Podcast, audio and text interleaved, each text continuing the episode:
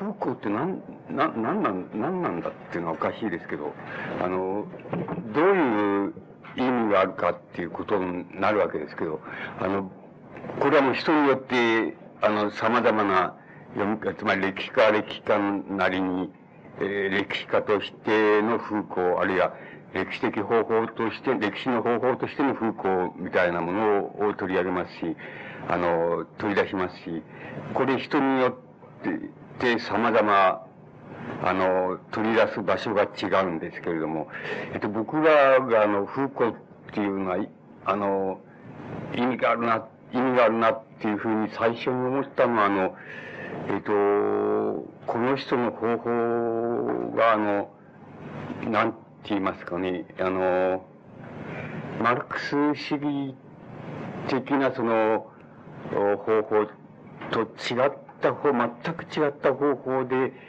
あの、なんて言いますか、えー、あの、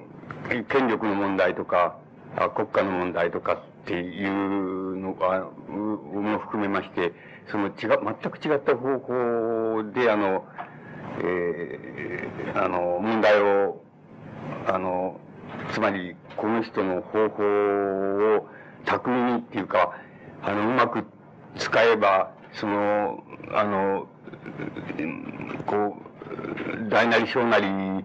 えー、今の思想っていうのは、ま、マルクス主義の、から枝葉が出たものであるか、あるいは、えー、マルクス主義の崩壊の過程例でできている考え方とか、えっ、ー、と、様々な意味合いでマルクス主義っていう、この大きな、あの、なんて言いますかね、あの枠、枠組みの外にはなかなか出られないっていうのが、あの、実情だっていうふうに思いますけども、あの、フーコー、僕があの、最初にあれしたのは、あの、言葉と物っていう、まあ、あの、著書なんですけど、それ見て、いや、それを読んだ時に驚いたのは、要するに、あの、マルマルクスあるいはマルクスの考え方っていうのと全く違うって言いますか、関係ないって言いますか、その枠組みの中にない方法でもって、大体そのマルクス主義は、あの、適用しようとしたあらゆる分野、あらゆる分野に対して適用できるっていう、あの、全く独立した方法だっていうふうに、あの、思えたところで、が、あの、びっくりしたところで、あの、僕はやっぱり風光っていうのは何なんだっていうことを、あの、あれは何、何であったのかっていうことを、あの、言うとすれば、まあ、結局そこになっていく、あの、その、つまりマルクス主義の枠外って言いますか、あの、枠外の方法でもって、つまりそこへ入ってこない方法でもって、あの、マルクス主義がて、あの、適用している、あるいは提起している、あらゆる分野に対して、分野の問題点に対して、あの、適用できるって言いましょうか。あの、突っ込んでいけるっていう、そういう方法、そういう全く別の方法だっていうことで、あの、びっくりあの、びっくりしたわけで。だからそこが、僕は、あの、そこが、風光の、あの、持ってる意味だろうっていうふうに、あの、思っているわけです。だから、あの、まあ、あの、言葉で言いますと、つまり、あの、マルクスの思想っていうのは、えっと、19世紀におけるその、なんて言いますか、あの、知識あるいは、その、ち、あの、ち、知恵と言いましょうか。あの、知恵が、その、展開される分野で言えば、その分野の、こう、なんて言いますか。あの、分布で言えば、マルクス、マルクスの思想のマルクス、もちろんマルクスもそうですけど、それは19世紀的な、その、知識あるいは思想の分布の中にすっぽりとはまり込んでしまうんだっていう言い方を、あの、していますけども、あの、そういう言い方もまた、あの、非常に新鮮でって言いますか、びっくりしたところで、つまり、その手のことを言う、あの、はっきりとそういうふうに言い切るっていうような、あの、思想っていうのはなかった、なくて、大なり小なりみんなもうママルクス、あるいはマルクシーのこう、そのをこう、あの、そので分かれて分散していってっていう、あるいは、あの、修正していってっていう思想が、まあ、現代思想の主流を占めているので、それ、それに対して全く別の、あの、場所に立っている。で、まあ、別の場所に立っている思想、思想とか方法とかっていうのたくさんあるわけですけど、あの、その、あの、大抵の、また、あの、方法っていうのは、あの、例えばマルクス主義が提起している極めて際どい問題、例えば国家論であるとか権力論であるとかっていうことには全然適用できないわけです。だけど、フーコーの方法っていうのは、それは、あの、適用できるわけで、ね、できますし、また自分でもやっていたりします。ですから、あの、それはやっぱり、僕が思ってにはもう、あの、えー、なんて言いますか、その、総合的にその、おマルマルクスあるいはマルクス主義が、あの、突っ込んでいいける分野に、あらゆる分野に、あの、同じように突っ込んでいける、あの、方法って、つまり方法としては、あるいは総合的な方法としては、やっぱり最後の人だ、人だろうなっていうのが、僕らが、あの、よくわかんないんですけど、遠くから見てての考えで、あの、考えだっていうことになります。ですから、それ以降の思想っていうのは、全部、そういう意味合いで言えばみんな断片、あの、断片で破片であるっていうふうに言ったらいいくらい、破片で、破片になっちゃってるっていうことです。つまり、あの、あある、ある分野については、あの、専門であるけど、あるいは、あの、よく突っ込んであるけれども、あの、全般的な分野には及ばないしまして、マルクス主義が提起している際どい問題って言いましょうか。あの、国家論とか権力論とか、そういう問題についてはもう全く、あの、適用できないとか、あるいはそれには適用できるんだけど、あの、ごく一般的に、えー、社会現象、歴史現象っていうようなものについては適用できないとか、まあ、いずれにせよ、あの、それ以降の、あの、現代思想っていうのは、えー、あの、まあ、かけらであるっていうふうに言えば、一番いいと思いますけども、あの、みんな、ある意味でみんなかけらであって、あの、総合的に、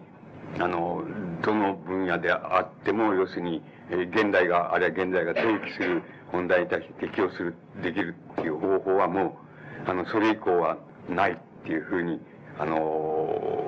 言うことができると思います。あの、逆に言えば、だから依然として今でも、あの、マルクス、マルクスの方法、あるいはマルクス主義の方法がある程度の有効性を持っているように、あの、見えているのはそのためだと思います。つまり、あのそういう意味でフーコーっていうのは、まあ、つまり、えー、最後の、なんて言いますか、あの、こう、そういう言い方をすると、全方位的に、あの、適用で、あの、対応できる思想の最後のものだっていうふうに、あの、言うことができるんじゃないかっていうふうに思います。で、えっ、ー、と、前、えっ、ー、と、僕、ヘーゲルのことを、国家論を中心にしてお話ししたんですので、あの、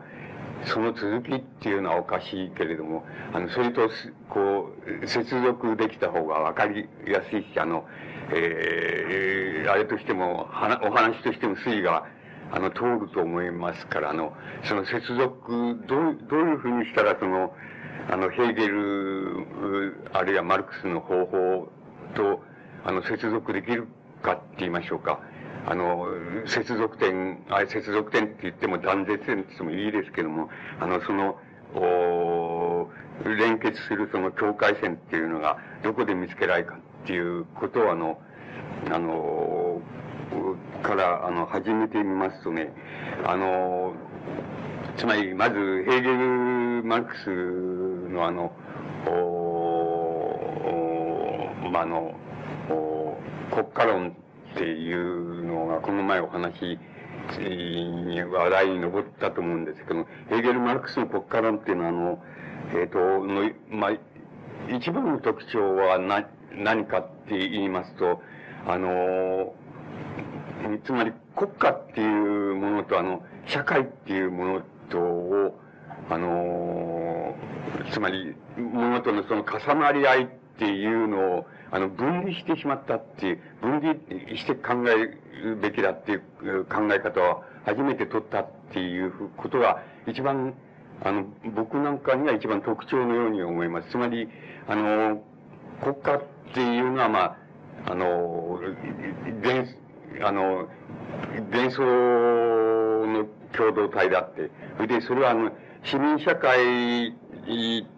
の、あの、上に、まあ、法律やなんか、あの、開始、つまり制度的に上に、あの、かぶさっているように見えますけれども、本当を言えば、あの、あの、国家は国家であり、それから、市民社会社会である。で、あの、我々は、要するに、二重生活を捨てて、要するに市民社会の中で日常生活を営んで、あの、職業を持って営んで生活してるわけ、して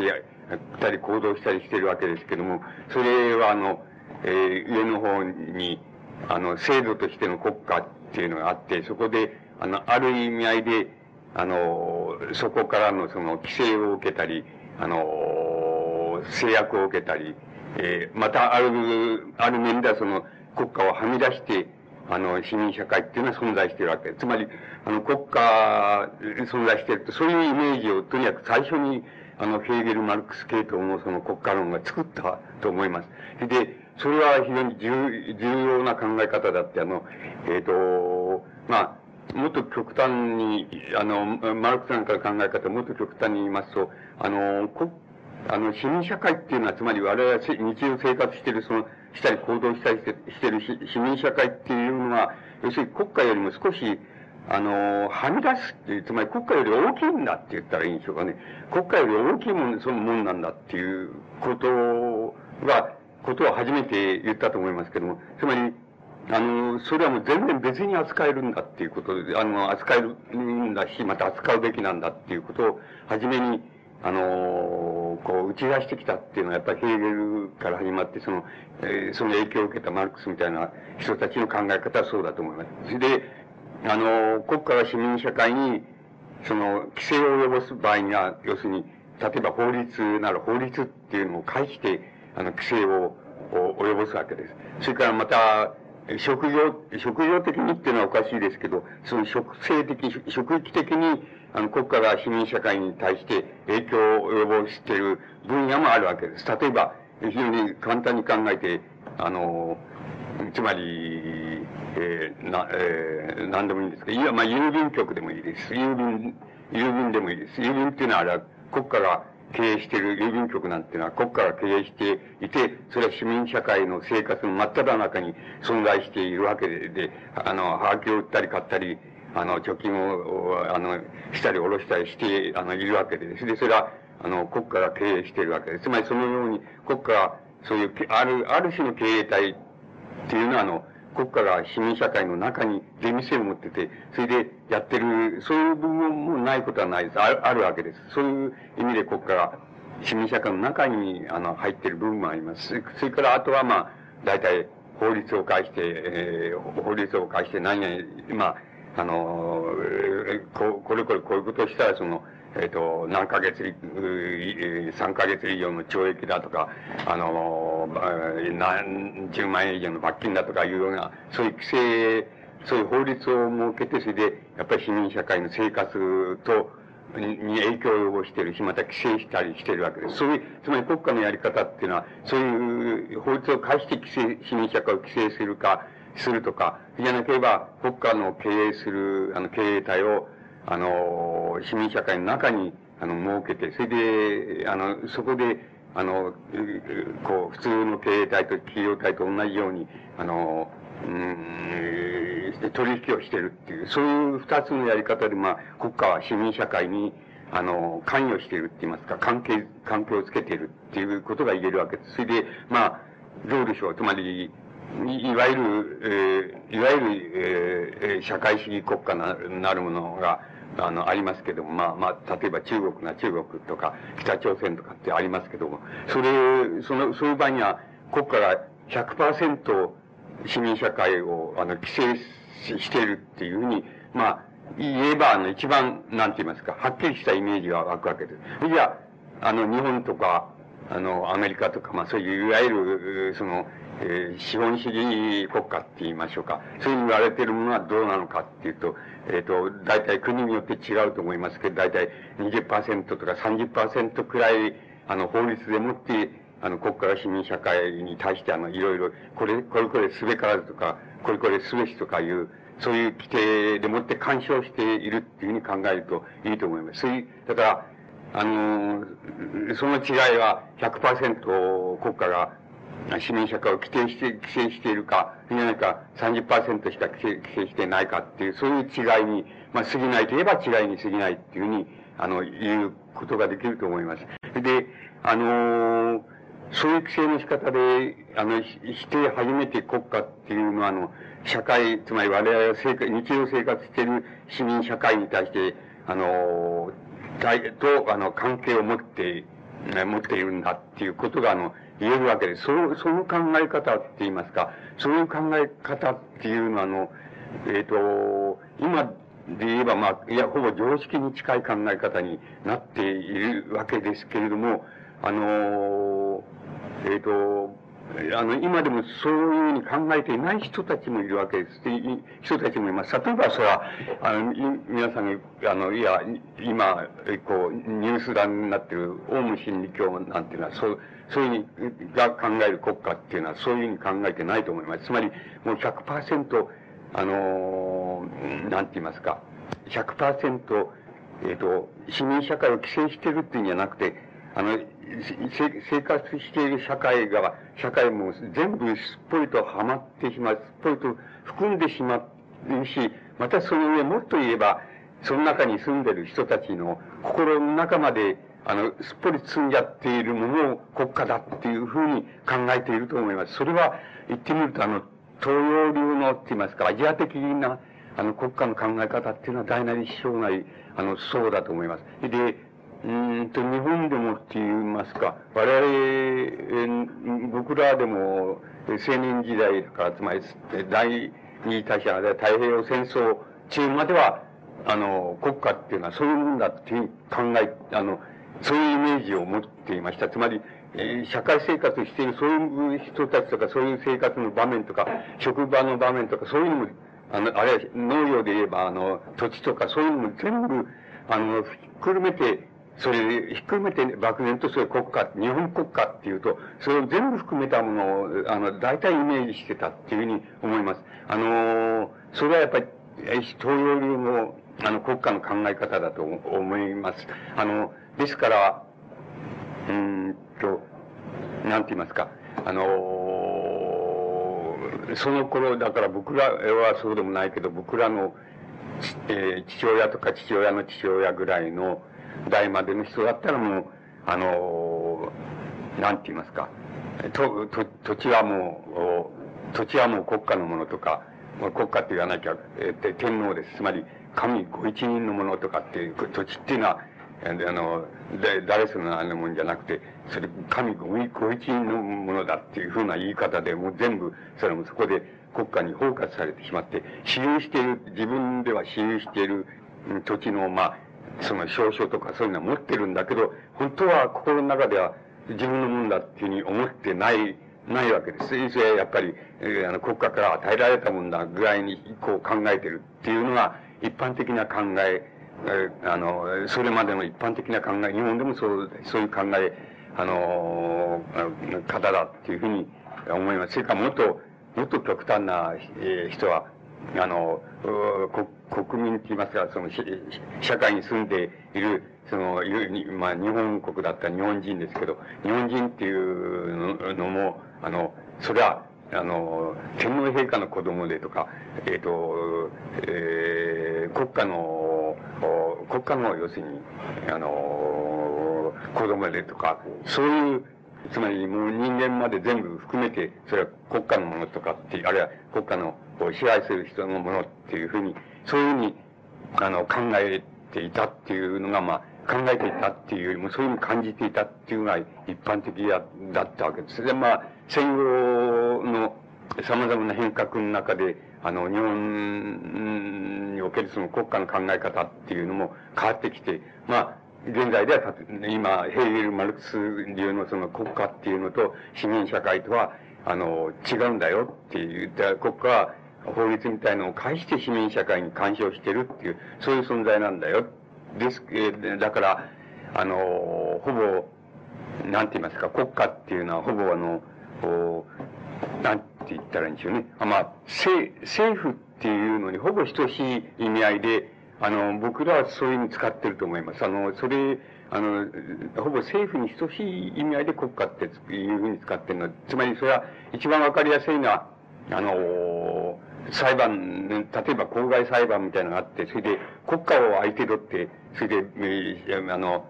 あの、公害病のその、障害の、なんていうか、保障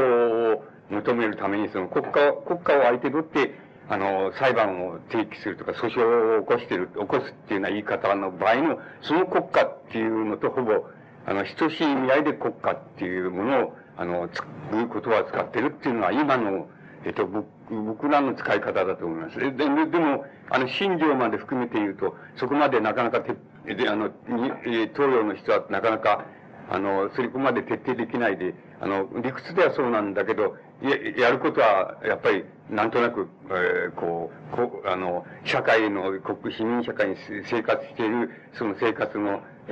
そのやり方そのものも、ま、あの、国家の中に包括して漠然と考えてるっていうなのが、例えば、そこのそこまで、その心情的な心のところまで言えばそういうことになっていると思います。それはまた、あの、いわゆる現在のその、いいあの、ニュースダメになってるその、えー、オウム真理教みたいなものの事件が起こると、まあ、つまり、テレビとか報道機関の、なんかにいるその、出てくるその、それ、それ相当のその、えー、まあ自分ではその、インテリだっていう自分知識人だと思ってる、そういう連中が、あの、記事を書いたりなんかしても、要するに、あの、全部、あの、なんていう、僕が見てると、あの、国家の、国家の要するに、機関の一つである、その警察はそうですけど、警察がめちゃくちゃな捜査方法をしても、あの、それはもう、いいんだ、いいんだって、それはもう前提として発言してるっていう発言しか、もう皆目存在しないっていうふうになっています。それは、なぜかっていうと、国家っていうのを、やっぱり、なんか非全体を自分の個々の人間、あの、国民の全部こういうふうに包括している存在のように解釈しているからだと思います。つまり、そういう解釈を心情的には、つまり心の問題としては逃れられていないからだと思います。それはやっぱり現在の日本人の実情だと思います。でも、頭ではもうそうじゃなくて、もう国家っていうのは上の方にある、あって、あの、我々の生活を、社会を規制してるけど、それは生活社会で、つまり市民社会と国家とは違うんだよっていう、全く違うもんなんだよっていうふうな理屈ではそういうことは分かってるし、言っているような人でも、あの、それからまた自分を国際人だと思ってるようなインテリでも、やっぱりそれはそうじゃないで、そういうことになっていくと、全部国、あの、国家の機関がやることはもう、前提的にも、もう、何でもいい、いいことなんだって言いますか、それはもうそれで許す、許すっていうか、それでいいんだっていうふうに、あの、なっていって、それで物事の判断が起こってくる、起こるっていうのは、えっと、あの、現状だと思います。これは僕らは、あの、非常に、えっと、びっくりしたこと、つまり、例えば、オウム真理教事件、まあ、事件みたいな、サリン事件みたいな、つまり、際どい事件が起こると、そういうことがみんな出てきちゃうわけですよ。つまり、本当は理屈をこねると、あの、国家っていうのは、こう違うさっていう、社会とは違うさっていうふうに思って、あの、いる人たちし、またそういうふうに言ってる人たちが、そういう際どい事件が起こってす、もうすぐに、心情的に、あ全部国家っていうのは自分たちのこう、あの、お行いとか、その感じ方まで全部、これ国家っていうのを前提として、つまり肯定して成り立ってんだっていうふうに思ってしまうっていうことが、ことになってくるわけです。つまりそれは、やっぱり、あの、なんて言いますか、本当の意味では、やっぱり、東洋的な、あの、国家観っていうのを、我々はまだそんなに、そんなに逃れられていないっていうことを、あの、意味していると思います。それが現状だと思います。で、だけども、要するに、もう、あの、ヘーゲル・マルクス流の考え方っていうのは、それをはっきり分離してしまったわけです。そうすると、あの、これを極端に進めま、進めま、えっ、ー、と、これからフーコーのところで、なんとか接続しなきゃいけないんですけど、あの、あの、そうすると、要するに、どういうことが言えるかって、それ、その考え方を、つまり、ヘーゲル・マルクス流の考え方を、あの、推し進めますと、要するに、国家っていうのは、つまりもう、うん、つまり一種の、観念の、観念の、まあ、あの、観念のっていうか、幻想のっていうか、そういう観念の共同体として、共同体としてそれ自体の歴史を持ってるっていうふうな、で、持っていて、これがどういう歴史になるかっていうことは、あの、社会生活をやってる人々が社会生活をやってる、その市民社会、あるいは、あの、どういう、何社会でもいいんですけども、そういう農民社会でもいいですけど、そういう社会のあり方っていうのと、社会のあり方は社会のあり方としての歴史を持っていて、で、あの、国家っていうののあり方は国家のあり方としての歴史を持っていて、それはもう全然、本当を言うと切り離して考えることができるんだっていう考え、あの、極度に推し進めますと、そういう考え方が成り立つことになります。で、あの、僕、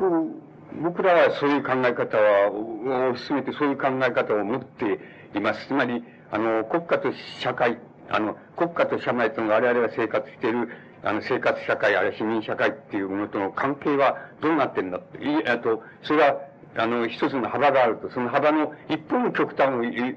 いますと、国家と市民社会とは全く関係ないっていう、あの、のが一方の極端だって。一方の極端は、あの、やっぱり国家がこうだと、えー、市民社会もこうだよっていうふうに、あの、国家と市民社会とは、まあ、密接な関係を持って、それぞれの歴史を歩んでるっていうような、そういう、もう、もうもう一方の極端としますと、その二つの両極の間に、あの、国家と市民社会の関係は横たわってるって言いますか、その存在してるっていうふうに、僕らはそういうふうに、あの、理解、あの、します。そしておいて、言ってみれば市民社会の方が、ああの、なんて言いますか、あの、国家よりも、あの、大きい存在だっていうふうに、あの、なってるっていうふうに、そういうふうに、あの、そういうイメージで理解、あの、しています。ですから、うん、極端な場合には、あの、日本の市民社会は、まあ、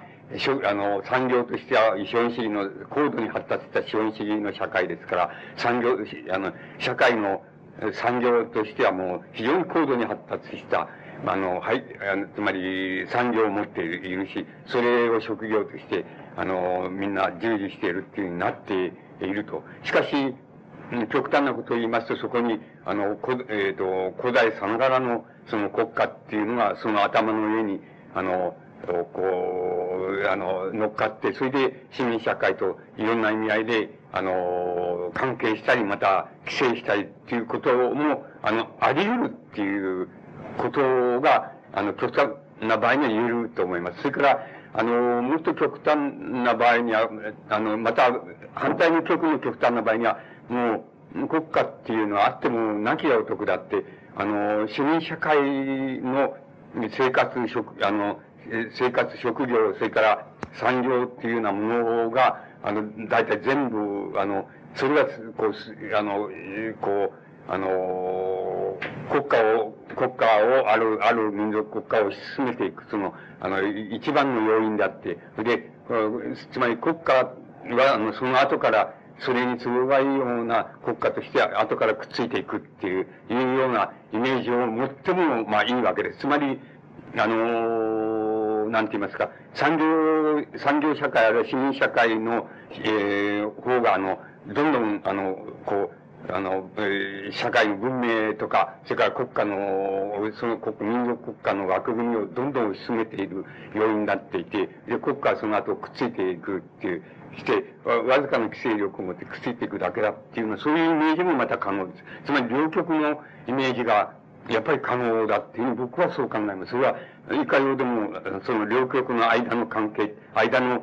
関係っていうのは、あの、形っていうのはいつでも取れるっていうふうに、あの、いうふうに考えるのがもう妥当だっていうふうに僕は思ってます。つまり、あの、ですから、日本って、日本っていう国はど、どんな、どんな、どんな国なんだっていうふうに、例えば、あの、尋ね、あの、まあ、外人から尋ねられたときに、いや、日本は、あの、こう、あの、非常に発達した、あの、産業を持っていて、それで、その、発達して、発達した、その、職業形態を持っていて、で、それで、えー、そういう、あの、非常に高度な、あの、社会なんだっていうふうな答え方っていうのを、まあ、例えばするとしますと、それは、あの、合ってるわけですけども、あの、だけど忘れていけないことは、つまり、その上には、あの、うん、その上の方まで言うならば、あの、なんて言いますか、象象徴、象徴天皇を、まあ、憲法によって規定された、その象徴天皇を上に持った、要するに、あの、ここう国家機関を持ってるっていうふうに、あの、いうことも一緒に入れないと、日本とはどういう国なんだってことを言ったことにならないことになります。あの、本当はそうだと思います。でも、我々は、あの、日本は高度に発達した、あの、資本主義国でっていうふうに、その、そういうふうに言うと、あの、一応済んじゃって、そうかそうかと思う、思わんだけど、もっと、本当に全体的に言おうとすると、どうしてもやっぱり、そういう、あの、政治国家って言いましょうか。それも言わなきゃなんないし、天皇が象徴として、国民統合の象徴してしてあるっていうことも言わなきゃいけないって、それ、それも一緒に言わないと、あの、高度資本主義が発達した社会っていうのと一緒に言わないと、日本国っていうのを言ったことにならないことになります。あの、そういうになってます。それで、あの、そういう、つまり両極になるわけで、あの、だけれども、その、今の現状っていうのはどうかって言ったら、あの、つまり市民、市民社会の、うん、その産業的、あの、経済的中心である産業の発達の仕方が、あの、なんか、あの、日本国全体をそのリードしていくっていう形の方が、あの、著しく、こう、あの、前面に出てきている。これは日本国だけじゃなくて、他のアメリカでも、そのヨーロッパでも同じだと思いますけど、つまり、なんか産業社会の発達度っていうのが、なんか先、先走ってっていうか、先行っちゃってて、国家はその後からくっついていくっていう形に、あの、なっていくのがますます現状だと思います。ですから国家は国、あの、上の方の国家は、あの、国家としての規制力を発揮して枠組みをちゃんと作りたいと思ってるかもしれなくても、あの、産業自体はもう世界性を持っていますから、あの、国境でどうやってことはなくて、あの、自由にで、まあ、いわゆる多国籍産業みたいに、あの、自由に世界中、こう、あの、ああの、商品も跳ね回りますし、あの、お金もまた、あの、うん、つまり、えー、利益のあるところに、あの、どこの国へでも、あの、集中していっちゃうっていうような、そういうふうに、あの、産業分野だけ見れば、大体国家の枠組みはもう外れそうになってて、あの、どんどん世界、産業の世界性っていうのは、どんどん発達していってるっていうのが現状だと思いますけど、国家はそれに対して、何とかして国家という枠組みを持ちたいっていうふうに思ってて、それの、まあ、あのー、まあ、国際的争いみたい、あの、国際的競り合いみたいなのが、その、な、なんでしょうか。例えば、あの、え日米貿易摩擦みたいなような形であの出てくるわけです。産業だけ国家なんていうのなくて、産業、産業だけあって、つまり市民社会みたいのだけあるとすれば、何の規制も罰則もいらないので、産業の文句まんまに、あの、こう、あれすればいいわけ、あの、交通すれば、つまり流通、交通すればいいわけですけど、国家っていうのは、そそれほど発達してない、あの、国家の観念発達してないもんですから、国境を開くっていうこととか、あの国家を開くっていう方法を取らないもんだから、それはやっぱり国国家単位でその、あの、おなんて言いますか、えー、自分の地域の産業を有利にしたいっていうようなことが働いて、まあ法律なんかも動きますから、勢いやっぱり摩擦が起こるみたいな風になって、つまり、そういうその矛盾が、あの、相当、あの、激しくなってるなっていうことが、まあ、今の国家と社会っていうのの、まあ、国際的な状況だっていうふうに思えば、あの、いいと思います。そして、あの、あの、フーコのあれに入っていきますけど、つまり、あの、国家、え、それあの、国家の国家っていうのは、例えば、あの、それ自体のその歴史を持ってるって持っているっていうふうに考えればいいと申しましたですけど、その考え方はやっぱりヘーゲルとかマルクスとかっていう人たちあの、の、あの、観点からどうしても出てくるのです。そうすると、あの、国、国家の、国家の以前に、あの、国家っていうものの以前に、その、つまり、あの、何があったのかっていうと、まあ、いろんな言い方ができるんですけど、その国家の前には、法っていう、まあ法律の法ですけど、法っていうのがあったんだ。で、法っていうのの前に何があったんだって、法っていうのの前には宗教があったんだっていう、あの、そういう歴史的な経緯を辿っていきますと、そういう、なんて言いますか、あの、一種の発展の経路のその、分岐点になる、あの、なんて言いますかね、分岐点になるその、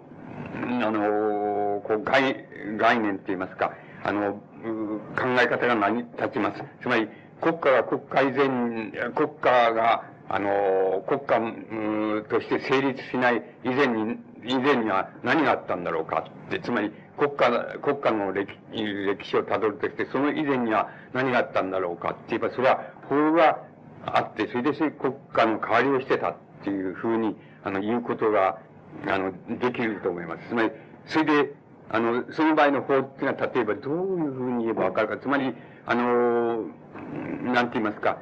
えっ、ー、と、昔の古代の、えー、あの、あの、村なら村のその、村なら村のその、えー、こ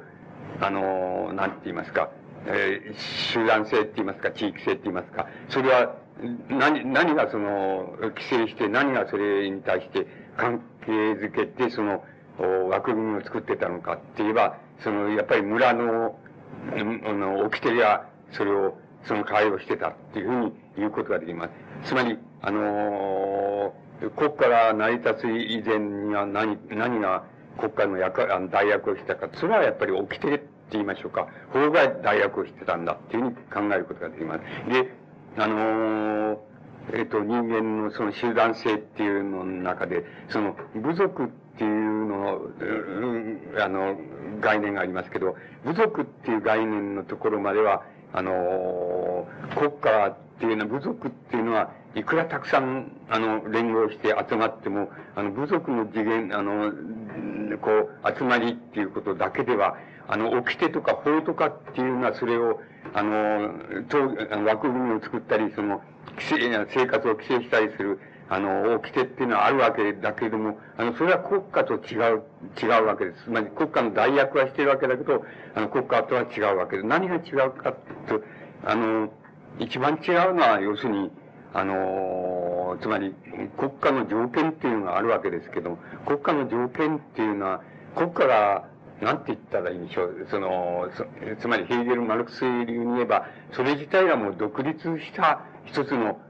枠組みの世界を作れるかどう、作っているかどうかっていうことが一番大きな国国家になっているか、あるいは国家以前の、そ、これは、つまり、法、法律あるいは法にしか過ぎないかっていうことの一番の分かれ道です。それでその、国家が、国家が国家として問いてて、あの、社会、人々が生活している社会とは別問題なんだっていうことを一番はっきりあの、それを象徴させるのは何かって言ったら、それは要するに、武装、あの、武力です。武装力です。つまり、あの、武装力です。つまり、あの、市民社会とか社会、ね、村の社会でも、村の共同体でも、あの、これ他の村と喧嘩しなきゃなんないとか、他の村から、なんか、あの、もう、なんか、こう、物を、この村のものを持ってかれるのは嫌だって言ったら、そのなんか、こう、棍棒でも弓矢でも持って、この、それで武装して、それで、あの、そういうふうにさせないように、他の村との争いになった時には、そういう武装して、それで争うみたいなことっていうんで、武装っていうのはあるわけですけど、あの、国家っていうのと何が違うかって、国家っていうのは、そういうような、あの、村、村なら村があの生活を守るためとか、自分たちの社会の共同体を守るために、あの、それじゃあ、武装力を持って、それで他の国と争う、あ他の村と争うみたいな、そういうやり方と、あの、国家の、とは全然別の次元で閉じられた国家っていうものの、だから今の、の、あれで言えば政府って言えば一番いいんですけど、政府が、政府として動かせる、政府だけとして動かせる、あの、武装力っていうのを、その、いわゆる村々が、の共同体は、が、他の共同体と喧嘩をしたり、争った時のために、あの、持っているその武装力と違う、全く違うように、国家が自分の武装力を持ったって、あるいは支配する、えー、長老たちがそういう武装力を自分たちで持ったって持って、それは村を、村を守る、自然に出来上がったその武装力で、とは、あの、違う次元にそういう武装力を、あの、長老たちが持ったっていうふうになった時には、あの、大体国家っていうのが、あの、できる糸口っていうのが一番、あの、つくわけなんです。つまり、あの、なんて言いますか、要するに国家は国家として閉じられた。つまりあるいは村々を治めていた、その、まあ、長老会議みたいなのがあるとすると、あの、長老会議が、もう村の人たちが、どうであるかっていうことじゃなくて、自分たちでもって、あの、自分たちがこう言えば動くような、あの、動かせるような、そういう武装力を作ろうじゃないかっていう話し合いになって、そういうのを作っちゃって、それは村の人たちが、あの、隣と京隣の村と喧嘩した時に、あの、こう、やむをず、あの、作ったっていう、そういう武装力とはまるで次元の違うっていうような形で、そういうのを思った時には、あの、そういうのが、あの、国家のっていうものの糸口になるわけです。で、ですから、あの、それはどういうことかっていうと、要するに、あの、国家がまあ、法律あるいは掟っていうのがあった段階から、それが、こうちょっと発達していっちゃうと、それが国家形態になって、この国家形態になった一番の象徴をどこで見ればいいかって言ったら、あの、国そういう、えあの、村を治めてる首脳、首脳とか長老とかが、自分たちの、あの、あこう、命令で動くような、あの、武装力をもう無党じゃないかって言って、村の人たちがどうしたっていう、そういう武装力とは違うところ無党じゃないかっていうふうに、えー、考えて、そういうのを持った時が、あの、一番その、え、なんて言いますか、あの閉じられた、その、なんて言いますか、あの、村の共同体とは違った閉じられたその、首脳部の共同体って言いますか、首脳部の話し合いのまとまりができたっていうことを意味しますって、これがやっぱり国家の兆候だっていうふうになります。そう、あの、村々の掟っていうのは、たちまちのうちにその、要するに国家の長老会議って言いますか、長老会議の長老会議の掟とか、あの、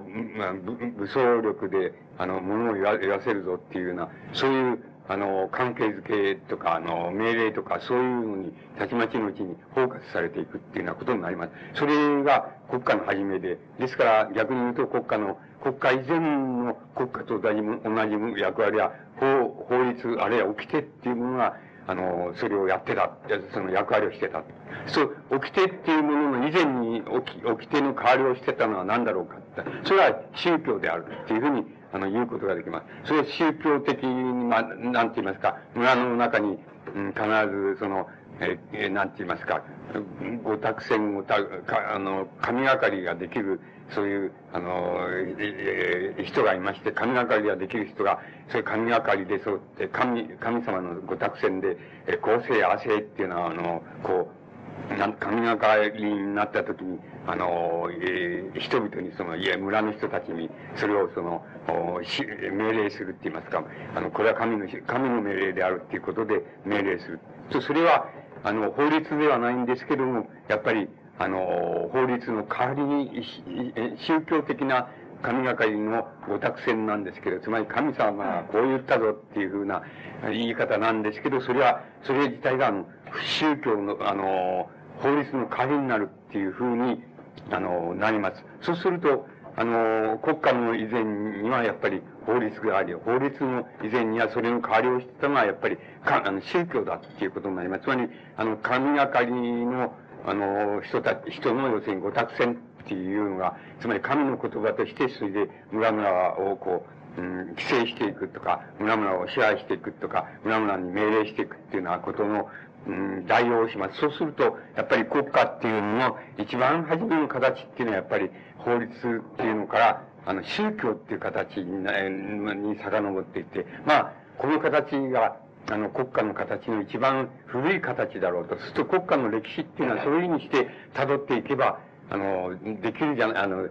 国家っていうのはそういう、そういう歴史を辿って、今の国家になってきたんだっていうふうに言うことができます。それで、あの、今の国家、こう、えー、近代国家以降、あの、さ、あまり変わり映えはそうしてないんですけども、あの、近代国家以降にできた、あの、いわば民族国家っていうふうに言われているものなんで、あの、現代でもやっぱりそれは壊れてない、壊れそうな、つまり市民社会の要求の方から、あの、な、壊れそう、壊れそうになってるとか、産業の、産業経済の要求から、あの、国家の枠組みは壊れそうになってはいますけれども、依然として壊れてなくて、日本国は日本国の政府を持ち、アメリカ国はアメリカ国の政府を持ちって言って、あの、国家の形を保っており、おりまして、おります。それでそれに対して市民社会っていうのは、あの、その規制を、まあ、一人でに破らなきゃ、貿易もできないし、あの、産業も発達しないっていうふうになりますから、だから、それを破ろうという勢いっていうのは産業の方にはいっぱいあるわけですけど、国家、あるいは政府でもいいですけど、それはやっぱり国家の枠組みを守ろう守ろうっていうふうに、保とう保とうというふうに、あの、しているっていうふうに、あの、考えることができます。そうすると、あの、現在、そ、そうすると、つまり、あの、宗教、今の、今の言い方からすると、国家の以前に法律があり、法律の上に宗教がありっていうふうに、あの、そういうふうに歴史を考えますと、あの、考えると、そう今宗教、今宗教あるじゃないか、とか、まあ、またこれから宗教を作ろうなんていうや、や、人もまた出てくるかもしれないし、つまり、それはどうしてなんだっていうことになります。つまり、あの、もうすでに国家のところまで、あの、宗教が、あの、宗教の形っていうのは、人を規制する意味合いとしてはもう、神の言葉から法律の言葉になり、それは国家の言葉っていうふうになって、あるいは政府の言葉っていうことになって、そのもう宗教の段階は終わっちゃったじゃないかっていうふうになっているのにもかかわらず、現在宗教はございますし、また、あの、新しくまた宗教を作ろうなんて人もいるわけですし、それはまあ新新、新宗教と言ったり、新進宗教と言ったりしてますけど、そういうのはどうしてできるんだっていうことになるわけです。つまり、あの、これは、あの、まあ、日本国はかなり高度な、あの、市民社会に高度な産業を発達させて、高度な、そういう社会生活をしているわけですけど、それにも変わらず、やっぱり宗教っていうのはまた、まだあるし、また、あの、また出てくるじゃないか、出てくるのもあるじゃないのっていうふうに、あの、考えることができます。あの、それ、そういうことともう一つ、それと裏腹なことですけども、あの、理念、理念って言ったらいいんでしょうか、思想と言ったらいいんでしょうか、イデオロギーと言ったらいいんでしょうか。あの、イデオロギーっていうのはあります。つまり、えっ、ー、と、し、まあ、そういう言い方をすると、まあ、資本主義のイデオロギーとか、あの、社会主義のイデオロギーとか、つまり、あの、なんて言いますか、その社会は、社会あるいは産業は、えっ、ー、と、資本主義でなければ、資本主義の自由競争でなければいけないっていうようなイデオロギーを持つ人もいますし、社会主義で、うん、あの、ちゃんと、えー、貧富の差のない、その平等な社会に、でなきゃいけない。そのためには国家がそれを規制しなきゃいけないとかっていう考え方の人も今もいるいるわけです。そうすると、何故に、それじゃ、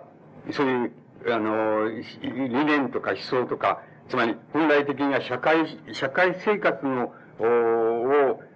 あの、社会生活の中で出てくるはずのものがどうして一種のその規制するイデオロギーっていうのはもんとして現在出てくるかっていうと、このイデオロギー性っていうのは必ず、あの、宗教的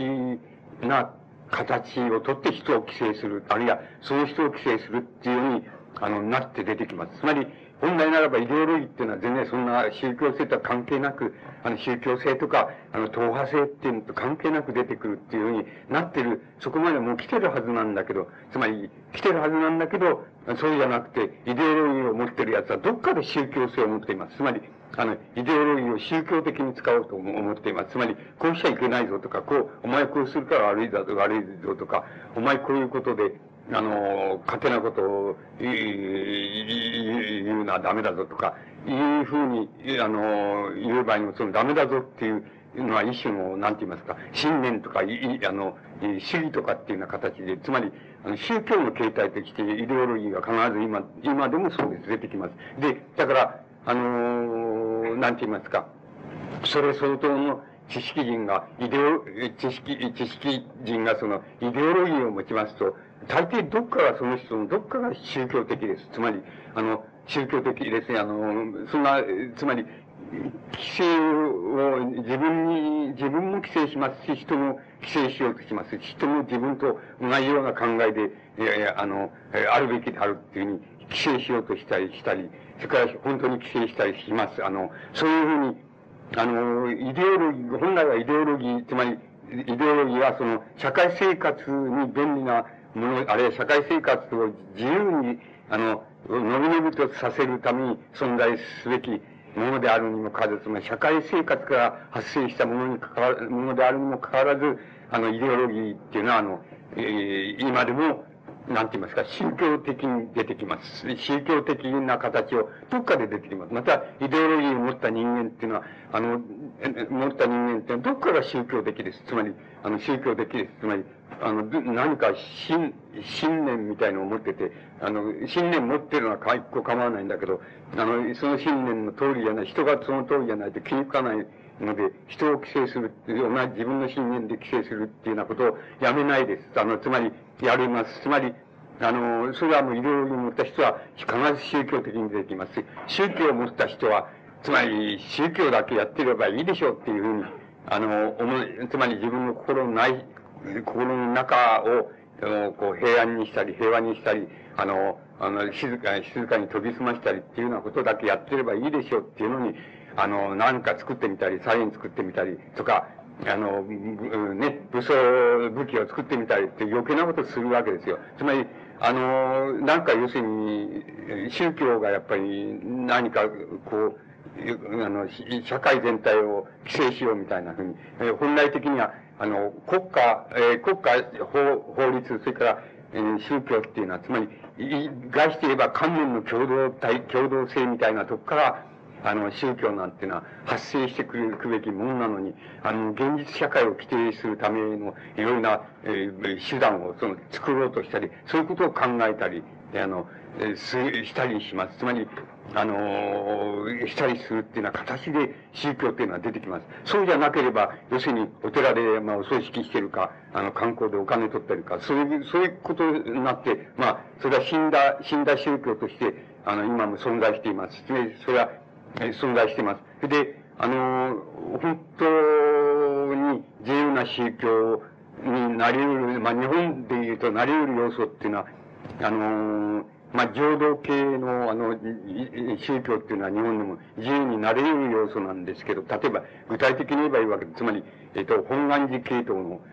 まあ、東本願寺とか西本願寺ってありますけど、そういう系統の宗教は浄土系統なんですけど、浄土系統の、あの、宗教っていうのは、一度宗教を壊すやり方をしてますから、教祖がやってますから、あの、一番こう自由であるべき、あの、形を取れるわけなんだけど、あの、それは取ってないんです。あの、本当に今、それじゃあ、えっ、ー、と、浄土系の、あの、宗教家っていうのは、あるいは僧侶っていうのが一番、えー、それが取りやすいから、じゃどういう、どういう形を取ったら一番理想的か、あの、現在に合うように理想的かって言ったら、あの、要するに、そういう僧侶は、あの、何ですか、昼間はさ、これは我々もそうだけど、皆さんもそうだけど、市民社会の、の職業に従事する、それは、勤め、サラリーマンになったって、商売になったって何でもいいですけども、そういうふうに、あの、昼間は要するにちゃんと市民社会の一市民と同じように、あの、お、おつ、勤めをやったり、その、なんかして、それで、あの、そこで、あの、生活の死を得て、それで、そういう生活をして、それで、大体、まあ僕の言い方、僕はそういう言い方をしますけど、だいたい25時間目にななったら、要するに初めて宗教をやればいいわけです。つまり、あの、自分の宗教の修行、修行とか、あの、お経を読むとか、あの、どっかお葬式に行くという行くとか、そういうのはだいたい25時間目でやるっていう、あるいは25時間目か、あの、要するに職業の休みの日、つまり日、土日の日にそれをやるっていうふうにすれ、すれば、もう非常に現在の社会における、市民社会における宗教のあり方として、宗教家のあり方として、一番理想的なわけです。ですから、あのあれですね、その、本願寺系統の人も、お寺なんかもやめて、要するにみんなそういうにサラリーマンになった方がいいわけです。それで、まだそれでも宗教をやりたかったら、あの、要するに25時間までやればいいっていうことになります。それで、なぜそんなことを言うかっていうと、あの、現代の社会では、大体その、つまり、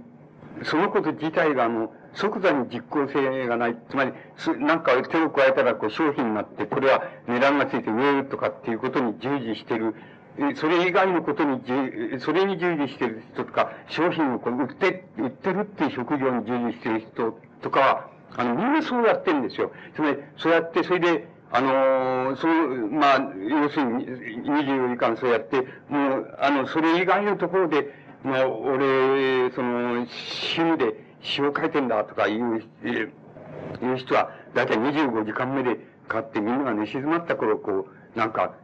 詩を書いたりして、それで、あの、それをね、改定性で発表したりっていうのをやってるわけですよ。それは、文学みたいな、つまり直接なんかの役に立ちませんからね、直接、心には役に立つ、心から心心に役に立つかもしれないけど、直接実効性はないですから、でも、それを、それをやめられるかって、そんなことはないので、あの、それはやめられないわけです。そしたらば、まあ、文学芸術をやってる人は、大体、その、まあ、それがその人を買ってくれるから、まあ、それで食える、まあ、食おうとも食えるよっていうふうになれば、またそう言って食え、便利ですから、そうやって食いますけども、そうじゃなく、そうじゃない限りは、大体、みんなそうしてるわけですよ。つまり小説書こうなんて人は、みんなやっぱり24時間勤めて、25時間目でさ、やっぱり小説書いてさ、それで書いて、それで作品を作って、まあ同人雑誌を作って、それで発表してっていうことを、それはややるわけですよ。そうだったら、お坊さんだって同じで、だ、なんで、こんなもの役に立ちませんからね。だから、あの、それでもそれを、あの、つまり宗教、人間の中に宗教心っていうのがあるわけで、宗教心とは何かって言ったら、あの、自分を超えたいっていう、あの、願望ですよね。自分を超えたいっていう願望は、さまざまなはけ口を持ちますけど、つまり様々なやり方がありますけど、あの、宗教もその一つであって、あの、自分を超えたいって自分が自分以上の、あの、自分の心が自分の心以上のものに、ものに、あの、何とかしてなりたいっていうのが宗教の始まりですから、つまりそういうものは、あの、実際には役に立ちませんから、自分の心には役に立つけど、役に立ちませんっていうのが本筋ですから、だからやっぱりそういう、あの、生き方っていうのをしなきゃいけないので、その、ですけど、例えば、それはもう本願寺系統の人、あの、お坊さん見たって、それはやってないんですよ。やっぱり、お寺お、お寺の中にいてお寺を守ってって、あの、い、ね、いうふうに、やっぱり、やっているわけです。つまりそれは、あの、宗教っていうのがどう生きるかみたいなことをあんまりもう、昔は考え、教祖は考えたんですよ。教祖は考えたけども、あの、もう、今になって考えるのも嫌になっちゃったっていう、それ、そういうのは、もう葬式と観光だけやろうっていうことになってるわけです。あの、それでなぜこんな話になったかっていうと、つまり、あの、それでどこで、例えば、あの、宗教、宗教がどこで法になるかっていう、その、結節点って言いますか、境界面っていうのがあるわけです。つまり、この境界面を、あの、の考察の仕方によっては、要するに、風光の、つまり、風光がその言い方をその、知の考古学っていう、いうふうに、つまり、知恵っていうのは、知恵、知恵の、つまり知恵に関する、その、関して出てきたその、この物事っていうのは、あの、考古学的にこういう歴史、あの、こう蓄積されるものであるっていう、まあ、極端に言いますと、考古学的な、に蓄積されて、現在に至るものである。ですから、あの、その考古学的な面っていうのはどこにあるかっていうことを見つけさえすれば、あの、その、えマルクス、あの、ヘーゲル・マルクス流の、つまり、ここから国家を移るんだっていう、その、原則的に段階を考えて、それから、あの、法の以前には宗教があったんだっていう、そういう段階的な考え方と接触点を用いるわけ、用いるわけです。段階的な考え方っていうような大変抽象的であり、また普遍的であるっていう、その二つの条件を持たないと段階論、だから段階的な考え方っていうのは成り立たないで、これを見つけるのはそれなりにまた、つまりヘーゲルっていうのは一生懸命それをあの、見つけて、見つけ出したっていうことなんですけども、それと同じように、あの、風光の方、つまり、いや、そうじゃないと、知恵に関わることは全部、それ段階じゃなくて、要するに考古学だ。つまり、考古学的な知恵のある、ある面を、その、はっきりさせると、あの、知恵っていうのは考古学的な、こう、異物と同じように、こう、そうなって次々、次々重なってきて、それ現在に至るもんだっていう、そういうふうに考えることができるっていうのは、多分、優しく言い直した風景の基本的な考え方です。そうすると、あの、ヘール・マルクス流の考え方、つまり段階的な考え方っていうのと、あの、その、いや、そうじゃない、その、こう、あの、知恵の、の広がりっていうのが、その、層がしてて、それが、どんどんどんどん目に見えない積み重なりをやってきて、それで現在に至るんだっていう場合に、それじゃ、知恵のその考古学っていうのは、層っていうのは、どうやったら見つかるんだっていうことを、あの、なんて言いますか、結びつける、せあの、接触させるためには、要するに境界面を見るのが一番いいだろうっていうふうにことになると思います。それだから今、あの、坊さんのって言いますか、僧侶の話をしましたから、それで日本の僧侶の話をしましたから、あれしますと、その、なんて言いますか、あの、宗教が、あの、宗教が法、法になるっていう契機を、あの、一番、あの、はっきり、あの、なんて言いますか、日本の宗教を具体的な例として取りますと、それを一番はっきりさせて、それはどういう、そう、どういう、あの、こう、なんて言いますか、境界面を、できれば、それが、あの、わかるんだっていうことで、切ってみますと、あの、それを切った始めっていうのは、要するに今申しあの申し上げてきました、あの、日本の宗教で言えば、あの、浄土系の宗教、つまり、法然、具体的な人で言えば、法然とか、あの、親鸞とかっていう、そういう人たちが始めた、えっ、ー、と、これは中世、つまり鎌倉時代に始まったわけの新宗教なんですけど、あの、もう一つなんですけども、その、法然親鸞っていう人たちが、それを初めて、その、なんて言いますかね、つまり、法、法と、あの、法、あ、宗教と法、あの、宗教と法との切り口っていうのを初めて、その明確にしたわけです。そしてその明確にしたところを取り出せれば、それはやっぱり考古学、段階じゃなくて考古学的なそうなんだっていう、そうの移り変わりなんだっていうことが言えるっていうふうに僕は思います。仏教のその、あの、お坊さん、専門家であるお坊さんの専門的なって言いましょうか。あの、仏教の修行っていうのはどういうものであったかっていうと、それは今のあれと同じなんです。オウム真理教の朝原さんがやったことと同じことです。つまり、あの、精神を統一して、それで、あの、ある、そのね、あの、人間以上の境地っていうのをこう、あの、精神の統一によって作り上げていくっていう修行っていうのが主な修行で、その修行は、あの、司法の段階から非常に高度な段階まで、つまり、まあ、ヨガ流、ヨガのあれで言っちゃえば、この、えー、まあ、チャクラってわけでしょうけど、つまり精神の集中点っていうのがあって、それはイインドから始まるわけですけど、つまり東東洋っていうのはそんなことばっかり考えてきたんですよ。つまり、あの、文明なんか作らないで、それでもう小じみたいな格好して、それで座って、あの、それでそんなことばっかり、どこに、体のどこに精神を集中すれば、どういうイメージができるかっていうのは、その何千年もかかって、そのことばっかり考えてきたんですよ。だから、それは、だからバカバカしいってバカバカしいんだけど、まあバカバカしいわけですよね。外して 文明的に言えばバカバカしいわけですけど、しかし、あの、何千年もかかってや、やっぱり考え出したことですからね、やっぱり根拠があるわけですよ。つまり、根拠があるわけです。やっぱり、あかやっと考えたんですっていうことで言えばね、あの、考えて、やっぱりそうなんですよ。この、精神の集中点っていくつかありまして、それはもう仏教で決まってるわけで、で、それをこう、どんどんどんどん、今日、あれを進めていきますと、しまいに、えっ、ー、と、まあね、こう、えー、額にやってきて、それから頭のてっぺんにやってきて、それから頭のてっぺんまで精神の集中点が、こう、あれして、そこで出てくるイメージが出てくれば、もう修行は終わりっていうと、まあ、終わりってことになるわけです。と、あの、それ以上、それ、そそれは要するに同じなんです。例えば、まあ一番近いのは禅宗、禅の、禅の宗、座禅っていうのはそれ一番、もろに近いわけですけども、つまり、それで、この頭のてっぺんまで来りゃ終わりっていう、つまり、それで、まあ、修行して、を達成したっていうことになって、まあ、お弟子さんを、に教えてっていうようなことになるっていうのは、まあ、鎌倉時代、までの要するに仏教のあり方です。それで、外して言えばそういうことが、そういう境地に到達するっていうことが大変だっていうことです。ですから、あの、お坊さん、えお坊さんの皆さんもご存知のように、お坊さんの、えっ、ー、と、まあ、京都とか奈良とか行くと、お坊さんの、うん、木彫、木彫の木像っていうのあるでしょう。そうすると、まあ、誰でもいいですわ。鑑真でも誰でもいいですけど、その木像っていうのがあるでしょう。それを見ると、大抵、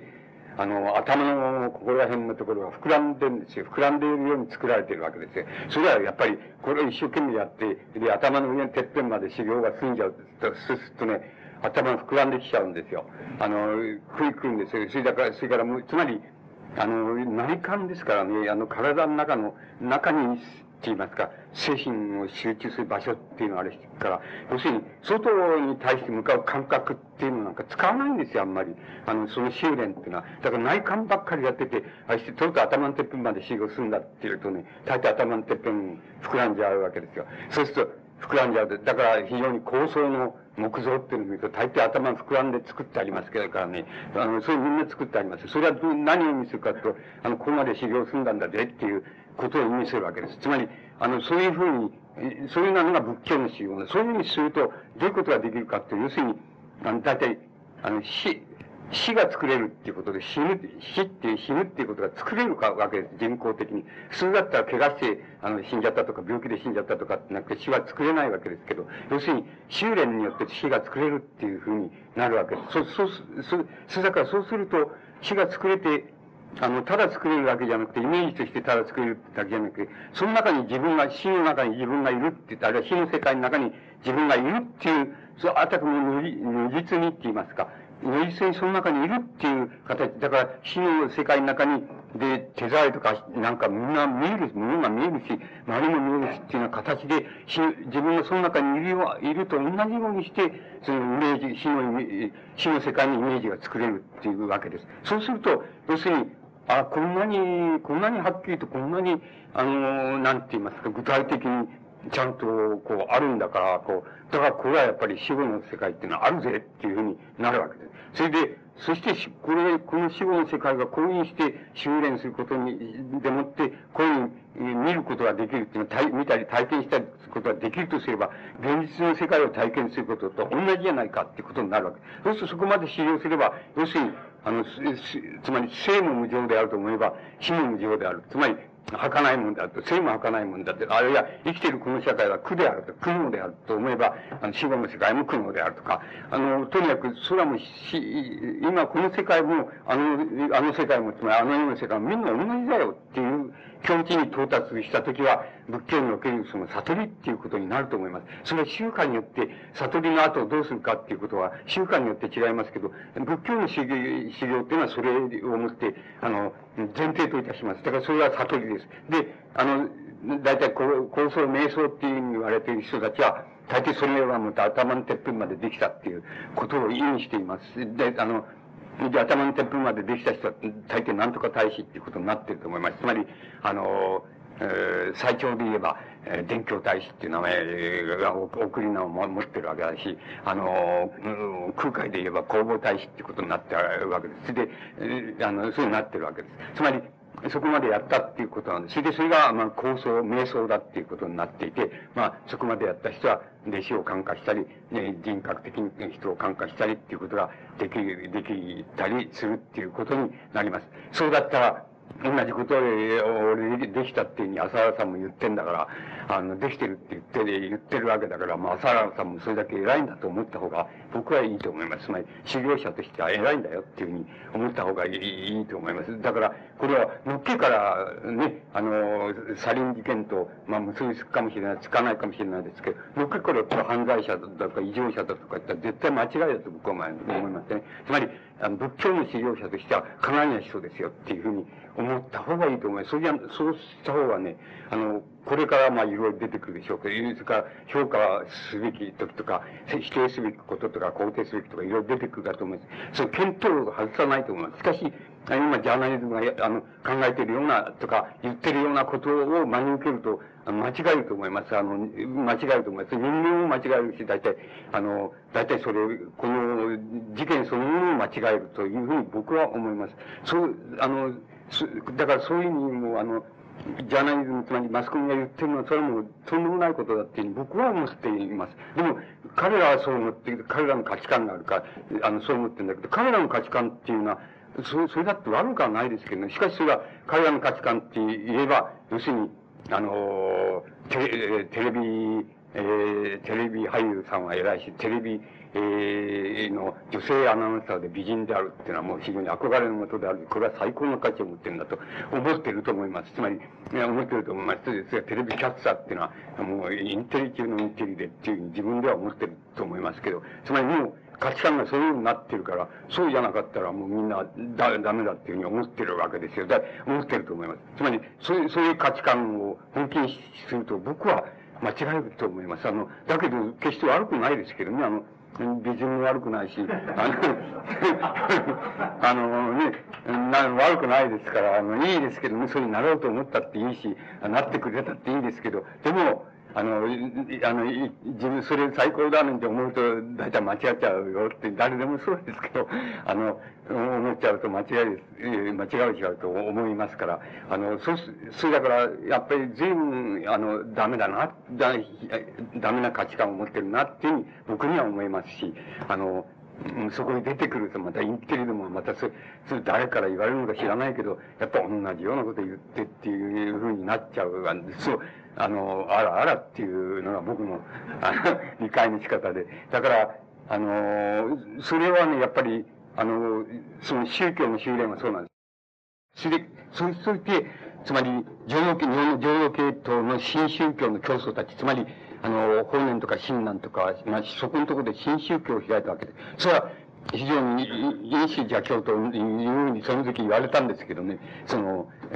旧仏教の瞑想、瞑想から言われたんですけど、つまり、法然なんか、まあ最初に言って、つまりそれは、そんなのは、ああいう修行は要するに、法然も親鸞もね、あの、皮肉な人ですからね、皮肉な人っていうか、あの、本当に、あの、全量、真面目な人ですから、あの、要するに、ああいう難しい修行をね、坊さんたちのやるとする難しい人で、このへその下から始まってこんなやって瞑想してね、頭のてっぺんまで行くなんて、行くのに何十、十年も十五年も費やしてとかって、そういう、そういうのは難しくて、要するに難しいことで、要するに凡人にはできないから、凡人は、要するに、あの、言葉で、な、南無阿弥陀仏って言えばね、言えば、要するに、極楽浄土へ、つまり浄土へ行けるっていうふうに、そういう競技を作ったんですよ。それで、あそれで、そういうふうに作ったんです。それ、そういう言い方で、それを作っちゃったんだ。もちろん、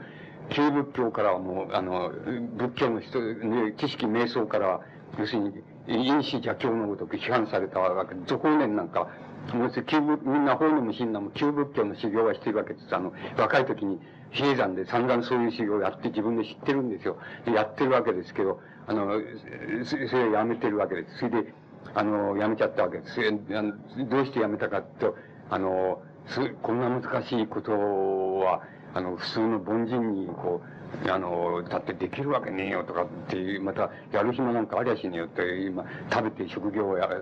やってんのに、というわけで、その、要するに言葉でもって、要するに、生阿弥陀仏みたいなことを唱えれば、要するに、確実にその、浄土へ、えー、極楽浄土へ行けるっていうふうに言っちゃあの、そういう教義を作ったんです。そしたらもう瞑想知識たちは、もうその当時の、まあ、例えば、明恵なんていう人、人はもう、瞑想ですけど、瞑想で自分も、あの、本気、本気で修行している、修行、修行の上にまた修行を積んでっていうふうにやってる人で、瞑想なんですけど、明恵なんかも、あの、批判しますしね、つまり、あの、本年っていうのは、あの、その偉い人だっていうには、優れた人だって思ってたけど、こんなことを言い出したっていうのは本当にとんでもない話だっていう、仏教は謝るもんだ、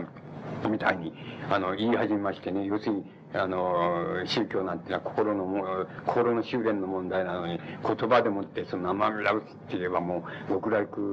に浄土へ行けるみたいなこと言うのはとんでもないやつだっていう批判をしますし、また比叡山の大将は、その、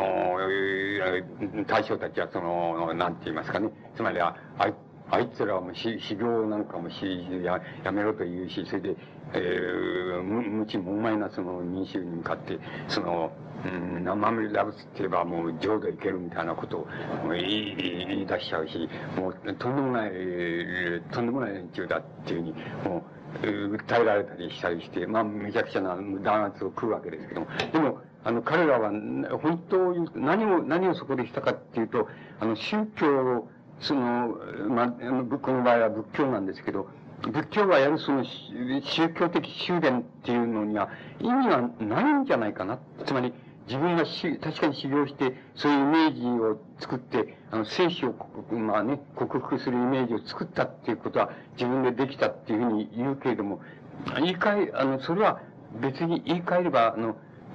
あの、一般の人にはそれは難しすぎるし、その知りはできないからっていうふうな言い方をしてますけど、本当に言えば、あの、そういうことには意味がないんじゃないかって、そういうふうにしてイメージを作るっていう、そういうことには意味がないんじゃないかあの、せいであっても、その人にとって意味があるだけなんじゃないかっていうことに気がつくわけですよ。そしたら、で、そしたらどうすればいいんだって、宗教ってのはどうあればいいんだっていうことを考えたと思います。その場合に、要するに法然親鸞はその、言葉で生身がぶって言えばいいんだっていうふうに、あの、言う、言うけども、その、それはどういうことを意味するかっていうと、そういう修練じゃなくて、あの、修練はしなくてもいいって、あの、しなくてもいいと。あの、だけどそうじゃなくて、要するに、信仰の問題、つまり宗教的な問題は、あの、倫理の問題、つまり善悪の問題に、あの、移し替えれない、変えなきゃダメだっていうことを初めて、あの、自分たちが見つけ出して、それで自分たちが言い出したわけです。その、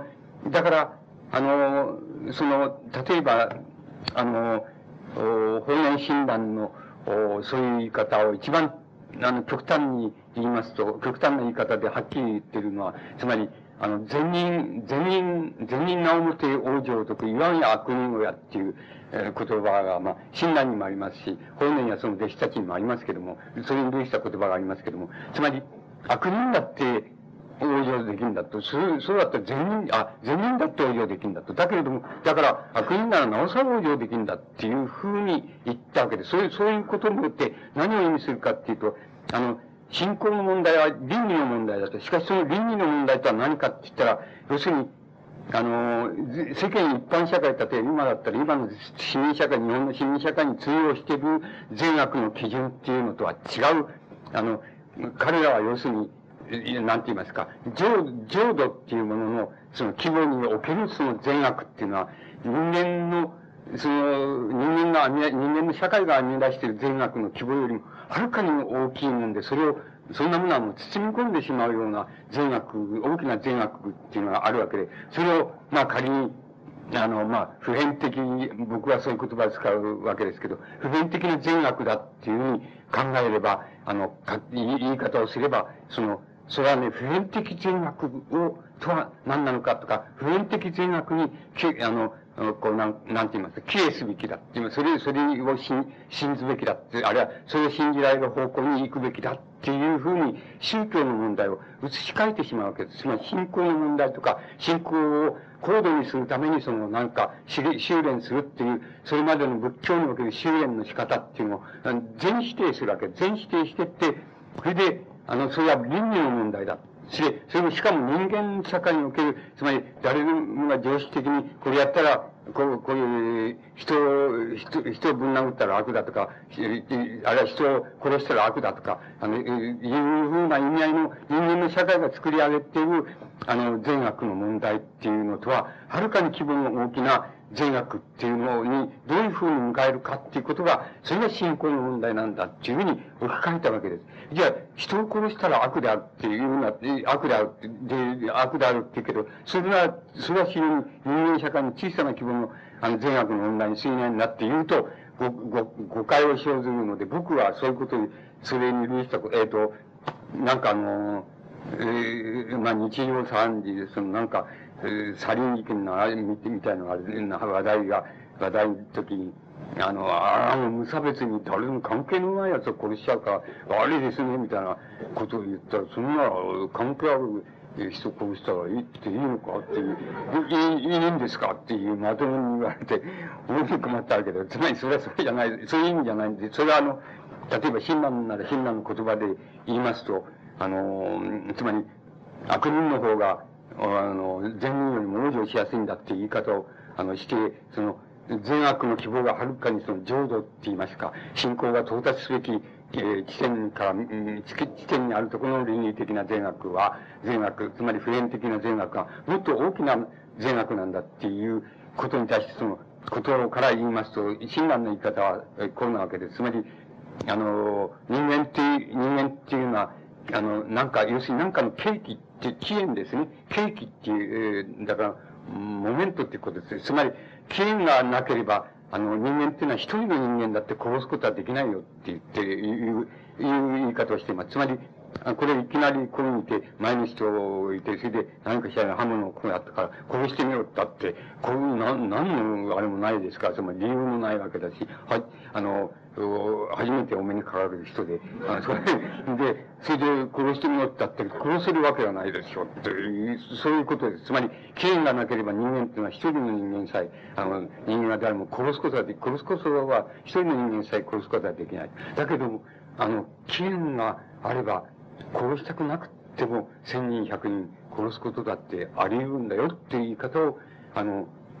あの、あれはしてます。あの、親鸞はそういう言い方をしています。つまり、例えば、一番わかりやすいのは戦争みたいな、国と国の戦争だから、お前は、お前行けっていうふうに、出世していけっていうふうに政府から言われて、まあ、戦争して、つい、先ほど、太平洋戦争の時、そういうふうにしたわけですけども、そうやって、その場面で、俺殺したくないなと思いながらだって、鉄砲じゃ撃ったり、あれすれば、やっぱり千人、百人殺す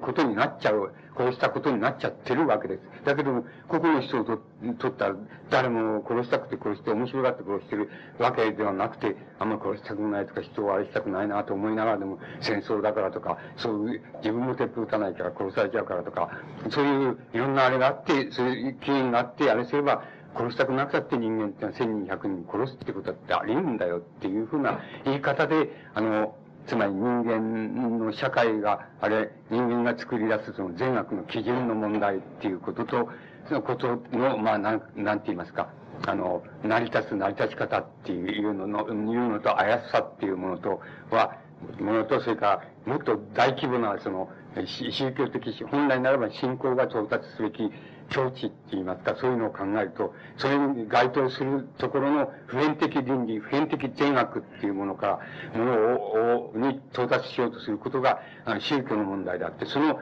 善悪っていうのは、もっとそういう人間の社会が作り上げた、あるいは人間関係が作り上げたそういうものよりもっと大きいものですよ、ものなんですよっていう言い方をあのしています。そしてそれに到達することが宗教の問題です。で、それに到達するためにどうすりゃいいんだ。それは、あの、言葉であの、えー、言霊で、真心から要するに、あの、真心からの新人でもって言葉で、あの、生身だ仏っていうふうに言えば、あの、それで、もう、浄土へ行けるんだっていう言い方をしたわけなんです。それで、なそれで、まあ、本年と親鸞とはいくらか、あの、ニュアンスが違いまして、あの、親鸞の場合や、あの、他のなんかいいことしようと思ったり、他の修行、坊さんがやるような修行をしようと思ったら、それはもうダメだっていう言い方をしてます。そんな修行をしようと思ったらダメだ。うん、それは往生できないと。だからそんなもう全然、そんなものは全然いらないし、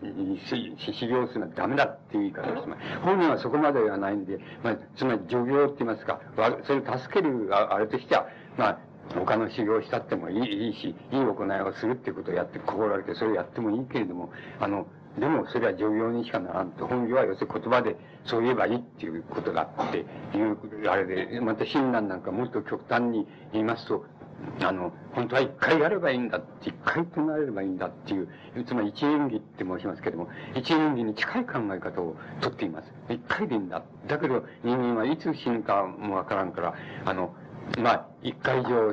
この念仏を唱えるっていう、あの、機会を持ってならば、それは、なおさら、それに唱えたらいいんであって、自然に唱えたらいいんで、それは、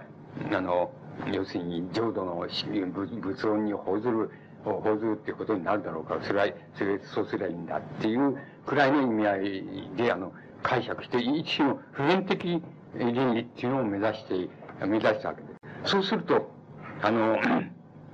あの、二つの切り口があるわけで、一つは、つまり、普遍的倫理っていうのは、あの、普遍的倫理っていうのはもしあるとすれば、あの、あり得るとすれば、それは法っていうもの、法律でもいいですけど、法っていうものに即座に接触する接触面じゃないかっていうことが言えるわけです。そうすると、普遍的、あの、えっ、ー、と、市民社会であの、いい行いをしたとか、お前悪い行いしてとかって言ってる、悪い、それは悪い行いだって言ってる間は、ただの、なんていうの、村の掟とか、町の掟とか、市民社会の掟に過ぎないんだけども、それを、その、いい悪いっていう問題を、普遍的な、あの、善悪っていうところまで、あの、進めていきますと、それは、なんて言いますか、市民社会の、お前がいいんだとか、悪いんだとか、具体的な生活の中で言ってるよりも、もう少し高度に頭の上に置かれた、あの、税額っていう問題になって、これはすぐに法、あるいは法律の、まあ、条文になったり、法律自体になったりっていうような形で、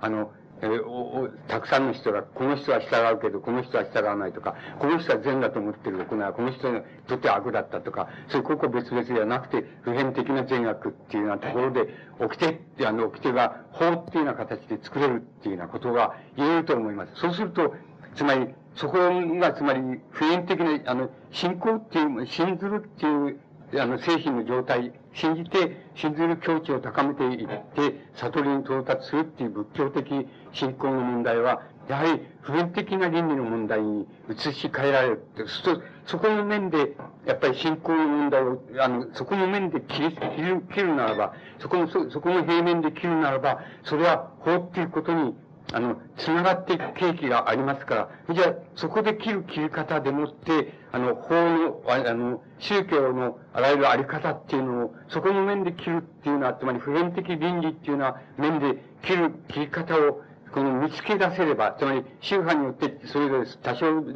わけですけども、それでも普遍的な倫理の問題の面で、その全部のそういう、え、微小に違っているその宗派の宗教信仰心っていうような問題を、そこで切るならば、それはいわゆる考古学、えー、すごく考古学的な面っていうことになれるんだっていうふうに、あの、思います。つまり、そういうふうに考えれば、あの、フーコの考え方っていうのは、そういう段階論的な、つまりヘーゲル、マルクス流の考え方と、なんて言いますか、接接点を用いるっていうふう、あの、持てるっていうふうに僕には思われます。それを、あの、例えば、あの、なんて言いますか、えー、例えばこの、えっ、ー、と、浄土系統の、日本の浄土系統の、あれで言いますと、まあ、元祖に、原神っていう人がいまして、王女用集っていうのを書いて、比叡山のヨガっていうところに、あの、組んで、騒動を組んで、それでそこで修行したして、あの、初めて王女用集っていう、浄浄土系統の訪問を集めた本を作った人ですけども、それじゃえー、原神から言って、僕はもうそういうことやったことありますけど、原神の王道用集から言って、じゃあ、あのー、法然の戦略集っていうのがありまして、そうすると、法然の戦略集へ移っていく場合に、歴史的に移っていく場合に、あの、浄土系統の思想は、あの、どこが変化したかっていうような、あの、辿り方をすると、それは浄土系統の歴史っていうものをあの、解明する辿り方になります。その解明する辿り方をやったらば、あの、や、やってると、やると、要するに考古学的な意味での、そう、あの、面、面は出てこないわけです。つまり、面は出てこないんです。つまり、だけど歴史的に非常に緻密なって言いますか、例えば、王女、王女用、原神の王女用春では、あの、臨終の時に、あの、唱える念仏に特に重きを置いて、なんか臨終の時にはその、なんか仏像から、あの、こう、五色の、こうなんか、ひ、あの、紐、紐と言いましょうか、布が、こう、あれ、あの、出てて、それでその六色、あの、死ぬ間際、臨終の間際になったら、その五色の紐をこう、捕まえて、あの、捕まえながらその念仏を唱えると、そうすると、そのまんま浄土で往生できるんだっていうような、原神の考え方の中にあります。往生の考え方の中にありますし、原神は、あの、実際的にそういう、あれを作ってね、それやったわけですよ。やったわけです。あの、や、やってるわけです。で、そういう考え方、それに対して、法然なんか、いやって、あの、それは、そんなことは、あれなんだっていう、あの、それほどの問題でなくて、なくてっていうんで、それでも言葉だけ念仏を唱えればいいし、あの、す、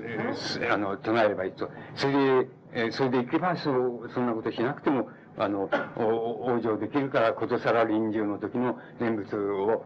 重きを置く必要ないんだっていうふうに言い出したわけで。で、診断、診断になると、なおさらもっと、あの、移り変わりがありまして、それで、あの、いや、その、ね、あの、つまり人間っていうのはどういう死に方をするか、いつ死ぬかなんていうのは誰にもわからねえんだっていう、わからないんだ。そのことは全然決まってないんだと。だから、あの、念仏を、あの、唱えればいいとか、臨終の念仏がいいんだとか、そんなことを言ったって、病気次第によっては、口も聞けない臨終だってあり得るわけだから、その、そんな、そんなこと言ったって、そんなのはダメなんだ。だから、極端なこと言えば、あの、本当に孫、あの、死、死神っていう言葉を使って、あの、真心かって言いますか、真心から要するに、あれ、信、信じて、その自分は浄土行けるっていうふうに信じて、それで一回念仏と唱えば、育っていいんだよっていう言い方に、あの、親鸞には、の場合にはそういうふうになっちゃうわけだ。歪んならもっとしたらいいですよって。だけど、本当言えばそういう一年、一年ででいいんだよっていうふうに、極端に言いますと、そういうふうに親鸞言っていくわけで。そうすると、原神から親鸞まで、その浄土系統が辿った歴史的な経緯はどうなるかって、どういうふうになってるかっていうのを辿ることはできます。しかし、そういう辿り方をしても、それは、そうしても、要するに、考古学的な層って面って言いますか、そういうものが出てこないわけなんですよ、きっと。それに対して、で、それだったら、そういう辿り方するならば、その辿り方をいつまでやってたっては、始まんないっていうこと始まんないって、そんなこといくらやったってダメだっていうんで、要するに段階っていう考え方を、ヘーゲルは編み出していると思います。だから、その段階っていう考え方は、どういう考え方かと、歴史的権威であるとともに、あの、不連続なんで、つまり、あの、不連続な、あの、結節点っていうのが歴史の中にあるんだ。それは段階なんだ。それで、だから、段階っていう考え方は、抽象的であると同時に歴史的であるっていう、まあ、そういう要素を兼ね備えた段階っていう考え方をすれば、あの、歴史っていうものを一つの、なんて言いますか、あの、相対としてこう把握していくことができるんだよっていうのは、まあ、ヘーゲル・マルクス流の考え方とすれば、あの、つ、つまり、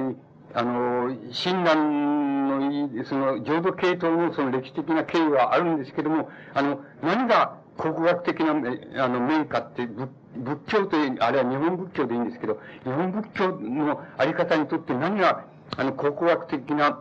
その切り口っていうのになるかって言ったら、それはやっぱり普遍的な、あの、倫理っていう面で、その、信仰問題を切るっていうこと言いますか、その面で切るっていうような切り方をすれば、あの、それは考古学的な思想となり得ると。そしたらその上に何が積み重なってって、つまり法的な経緯が積み重なってっていうことになっていって、それで国家の問題に至りつくであろうっていうふうになる、なると思う。え、なるわけです。それと、今度は、その、あの、重要なことは、そういう考古学的な層っていう、層っていう考え方は、必ずしも、なんて言ったらいいんでしょうね。あの、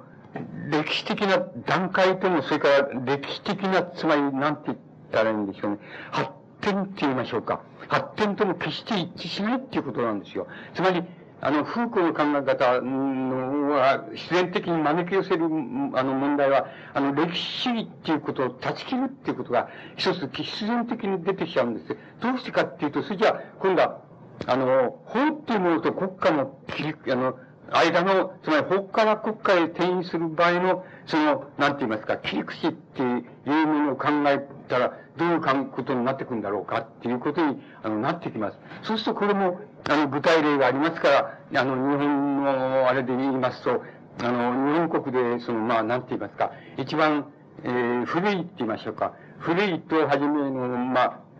あの、憲法っていうふうに名前が付けられているのは、聖徳太子の17条の憲法です。17条の憲法っていうのの中に、えっと、17条全部は暗記してないですけど、第1条は、あの、和をもって尊しとなすっていう、あるいは和らぎっていうのかもしれませんけど、和らぎをもって尊しとなすっていうのは第一条です。つまり、あの、和、和解的であること、その、人と仲良くするってことでしょう。つまり、仲良くすることをもって、その、一番、尊重することとするんだっていうのが第一条です。しかし、これは、どうでしょうか？これは、あの、憲法、法、法であるだろうか、それとも、あの、倫理であろうかっていうふうになるわけです。そうするとこれは、あの、なんて言いますか、言ってみれば、倫理と、これを法って憲法って言ってるけども、本当は倫理と、つまり、倫理と要するに、あの、なんて言いますか、あの、法との、まあ、なんて言いますか、混合したもの、あるいは中間物って言いましょうか、あ曖昧に、あの、入り混じったものでもいいですけど、そういうものに過ぎないんじゃないかっていうことになります。で、あの、なります。で、あの、そうすると、これは要するに、あの、和をもって尊しとなすっていうのは、市民社会の規制する倫理、倫理というよりも、つまりこれ、これは憲法だったらそうなんだけど、本当はそうじゃなくて、まあ一種の普遍的な倫理であるとともにね、普遍的な倫理であると、つまり法となり得る要素を持っているとともに、また、あの、憲法と名付けているように、これは一般の、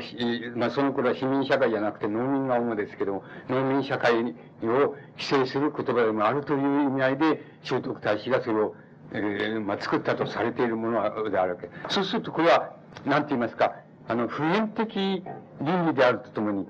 普遍的倫理であるとともに、それを、こう、あの、なんて言いますか、こういう、あの、なんて言いますか、法としての性格としてを持ってそれを超えようとするって、普遍的倫理を超えようとする、あの、要素も、そそれとして持ってるっていうことになってくる、あの、そういう二つを持ってるんじゃないかってことになります。そうすると、あの、17条の憲法の中でただ一箇所だけね、あの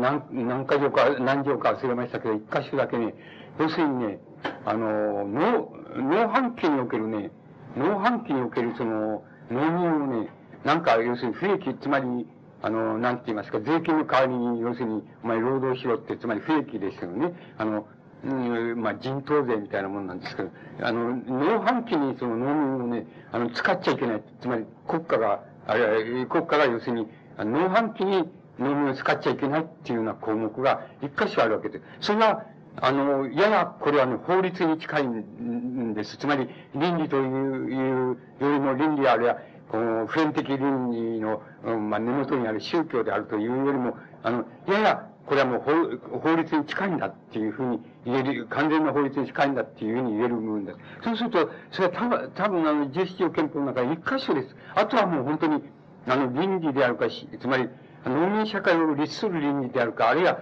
それから出ていって、その普遍化しようとする、あの、宗教的要素を持っている、その普遍的倫理を目指している、あの、よ、あの、条項であるか、という、それ、それとも本当の法律であるかっていうことを全部は、あんまり区別のつかむものが、要するに、日本国憲法の、あの、始まりにあるわけです。そうすると、この、あのー、つまりそうすると今度は、法から、法から要するに、国家へ行くっていう経路、あの、経路はどうしたら、いけ、どうしたらいける、いいけるんだっていうふうになるわけです。そうしたらば、あの、僕の理解の仕方では、例えば具体的に言って、17条の憲法の中で、要するに、その第何条かにある、今言いました、その、農繁期、あの、農繁期の農民を使って、あの、国家は使っちゃいかんぞっていうような、そういう、あの、そういう条項ですね。そういう条項だけにしていけば、要するに国家に、あの、国家っていうものがその形成されるっていうふうになるわけです。そうすると、それが形成されれば、要するに農民社会っていうもののあり方と、国家のあり方とはか、ヘーゲルじゃないけど、ヘーゲル・マルクスじゃないけど、分離できるわけなんです。ところで、しかし、僕の理解している限りは、じゃあ、武家自体にななって、まあ、あのー、まあ、鎌鎌倉幕府には定式目とか、見聞式目とかっていうのがあるんですよ。そうすると、それは皆さんがご覧になればいい、ご覧になればいいって、それはもう、ちょっと、あれですよ、岩波書店の、なん、日本思想、えー、体系みたいな、日本古典思想体系みたいなのを読めばすぐに書いてありますから、つまりそれ、を見るとわかるように、その武家を、武家、武家をその、武家がまあ、政府になるわけですね。その、鎌倉時代になって、あの、朝廷が政府じゃなくて武家が政府になるわけですけど、その武家を規定するその、その、あれを式目って言いますけど、その式目を見てもね、あの、ちっともその法律にならないんですよ。また依然としてね、あ、道徳である、あの、つまり武家社会を規制する道徳であるか、あるいは武家社会を規制する道徳であるとともに、それを超えて普遍的な、あの、道徳原理であるのか、それとも、それが、要するに国家的な、つまりそういう道徳的な要素を追っ払っちゃった、つまり、全部削り取って、あの、法律となってるよ、ちゃんとっていうふうになってる、その法律になってるか、というふうに考えると、依然としてやっぱり、重視条憲法とそんなに変わり映えはしないっていうことになります。これは、あの、えっ、ー、と、徳川時代になって、それじゃあのー、鎌倉幕府法っていうのがあります。それから武家シワットみたいなのありますけども、そういうのを見ても、見たらどうなんだって。これは要するに原理が儒教的な原理になっただけで、やっぱりあの、倫理っていうのを日本の場合には、不定できてないんですよ。つまり、追っ払って、純粋に法律的っていうようなところになっていかないんです。そしたらば、あの、なっていかないってことは、要するに、国家っていうことになっていかないじゃないかっていうことは厳密な意味で、つまり西洋的な意味での国家っていうふうに言えないじゃないかって、その通りなわけですよ。つまり、そこがネックなわけですよ。今でもそうですけど、ネックですよ。つまり、あの、もし、そういうところで幕府時代を経て、幕府時代になって、要するに、あの、鎌倉幕府法が要するに、倫理じゃなくて、これはやっぱり起きてる、あの、法律だよっていうふうになったとすれば、要するに、あの、要するに幕府は、要するに日本国の、まあ、なんて言いますか、うん、あの国家を、国家、つまり政府を形成している、あの、中心であってって、そうしといて、農民社会っていうのは、それから、あの、分離して農民社会っていうのがあって、中間に武家層とか、その領主、領主層みたいなのがあって、その小さな国の、まあ、あの、アメリカで言えば、ワシントン州とかなんとかっていう、ニューヨーク州とか言ってるのと同じ、州と同じ、えあの、枠組みは、あの、下にあるわけです。この鎌倉幕府が国家の中心になってっていうふうになってっていうで、あの、鎌倉幕府の、とか、まあ、徳川幕府のその、なんて言いますか、えー、兵隊って言いますか、旗本でも何でもいいですけど、そういうのが、うん、国軍っていうことになって、それで、あの、え、農民社会っていうのはそれから分離して、そしたらちょっと、それは上にあるかもしれないけど、規定は、えー、やがましいかもしれないけど、それとは別なもんなんだよっていうふうになるはずなのに、それがならないもんですから、あの、依然として、あの、日本国におけるその国家っていうのは何なんだって言ったら、もう、あの、それは領、えっ、ー、と、この土地は領主さ、領、領主様から、あの、授かったもんだとか、要するに、あの、幕府、幕府のね、えー、徳川の、なん、なんだろう、その、幕府からの徳川家のあれから授かったもんであるとか、ぐらいな観念をどうしても不定し、農民が不定しないわけです。で、ね、しないわけです。それで、あの、心の中まで言えば、あの、国家って言ったらみんなそういうの全部包んだもんだっていう観念を、あの、日本人っていうのは、それを吹き払うことができないわけで、で、今だってできない、本当はできないわけです。で、あの、そうなってるのはなぜかってそういうふうに、あの、道徳、うんそれから、あの、法っていうもの、それから、あの、えー、宗教っていうものと、それから国家っていうものと、その、なんて言いますか、あの、切れ目切れ目のその、つまり、考古学的な層って言いましょうか。それを見つけようとすると、段階的な層は、まあ見つかるかもしれないけど、考古学的な層を見つけようとすると、もう非常に困難なわけなんです。ですから、今度は、どこでもって、その、なんて言いますか、それが、あの、うん、なあの、式目とか武家シワットとかいうようなものが、どこで国家の国宝になっていくんだっていうことを、あの、考えていくと、どうしてもその、あの、国宝というものをなんか、あの、あれすることができないっていうことになります。作り上げることができないっていうことになります。あの、それで、それじゃあ、の、国軍っていうのがあったかっていうことになりますけど、つまり、幕府自体は国軍だと思って、あの、諸藩の兵兵はみんな国軍だと、うん、思って、幕府がいざ、なんとかって言えばみんな、あの、幕府の兵隊として、あの、機能すると思っていたかもしれないけれども、あの、どっかにやっぱり、藩の兵隊であって、あの、武家、武力であって、それで、もしかすると、遠いところ、つまり九州とか、そういうところの、とか、東北とかの藩は、あの、幕府に反抗するかもしれないっていう、いう、あれをいつでも持ってるような、そういう、つまり国軍としての統一性がなくて、国軍なんて言えんな、旗本だけだっていうようなことになっている。ここれは、あの、こう、幕府を取り巻いてる親衛隊みたいなもん、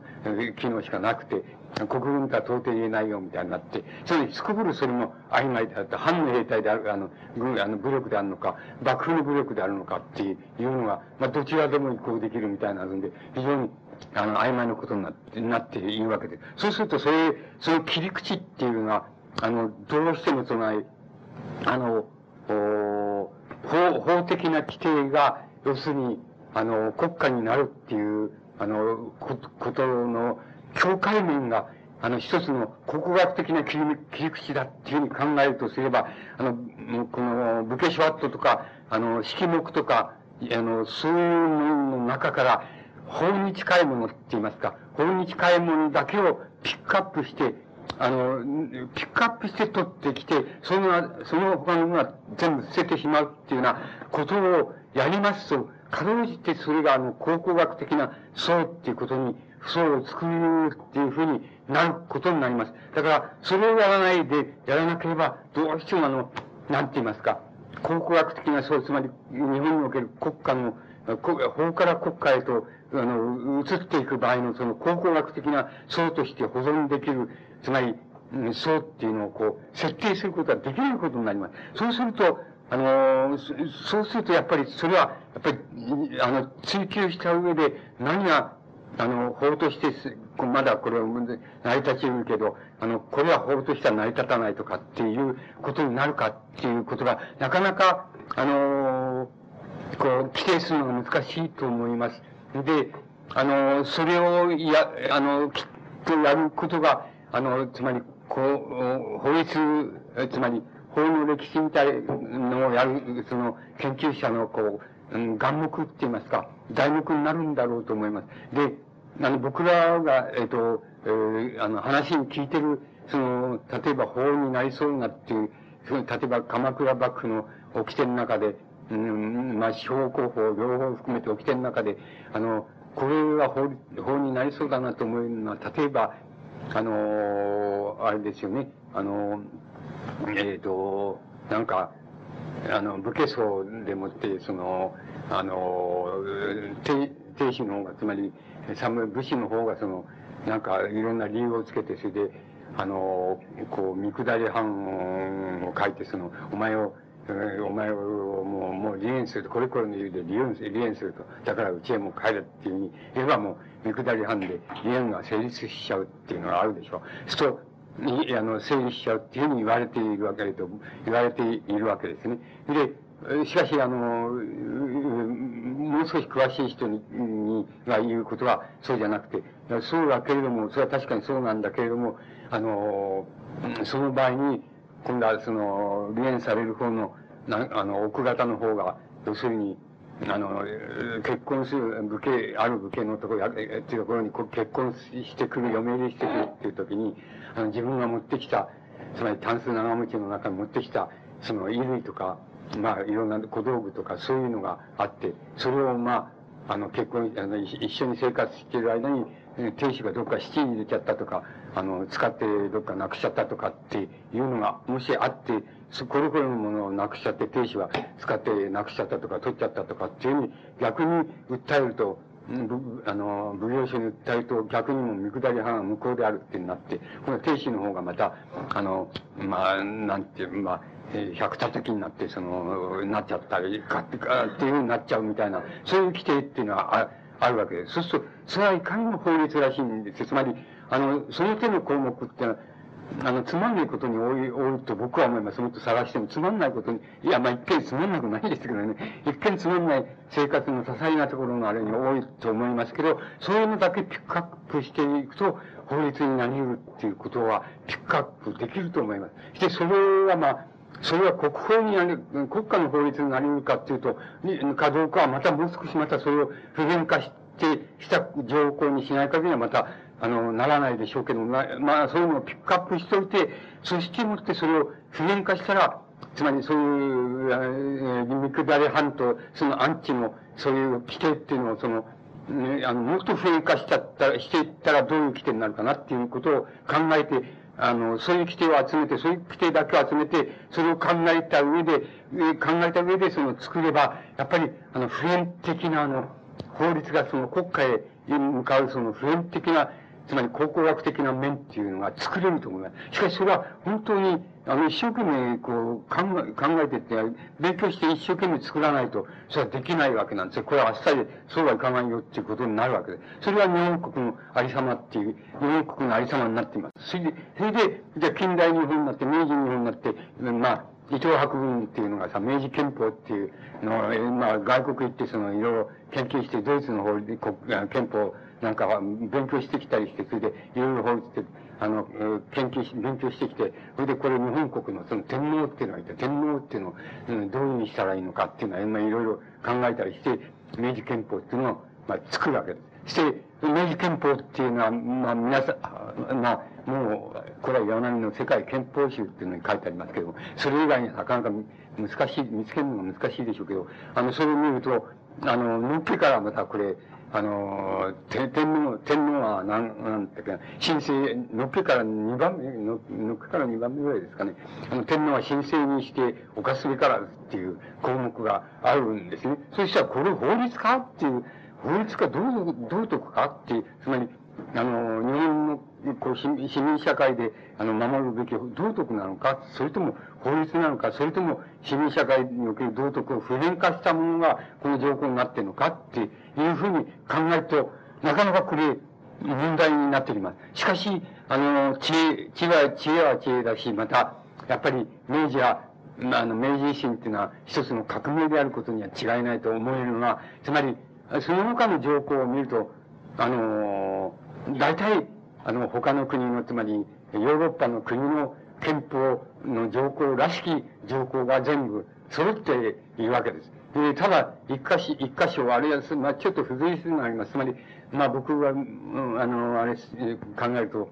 あの、統帥権って言いましょうかね。あの、軍隊を動かす権利だけは直接天皇にあるっていうのは、明治憲法のあれですけど、それはちょちょっとあれなんですけど、問題になると思いますけど、あの、うん、あれはあの、第一条っていうのは、これはもう道徳であるのか、それとも、あの、法律であるのか、あるいは国家を規定するあれなのかって、とか、市民社会だけを規定するあれなのかとかって、もう、それちょっと区別しがたいっていう項目であることに間違いないです。で、この項目、だけど他の項目は、あの、大体、あの、西洋における、その、西洋の近代国家における国法、あの、憲法とほぼ同じような条項っていうのを、ちゃんとが作られているっていうふうに作ったわけです。これは、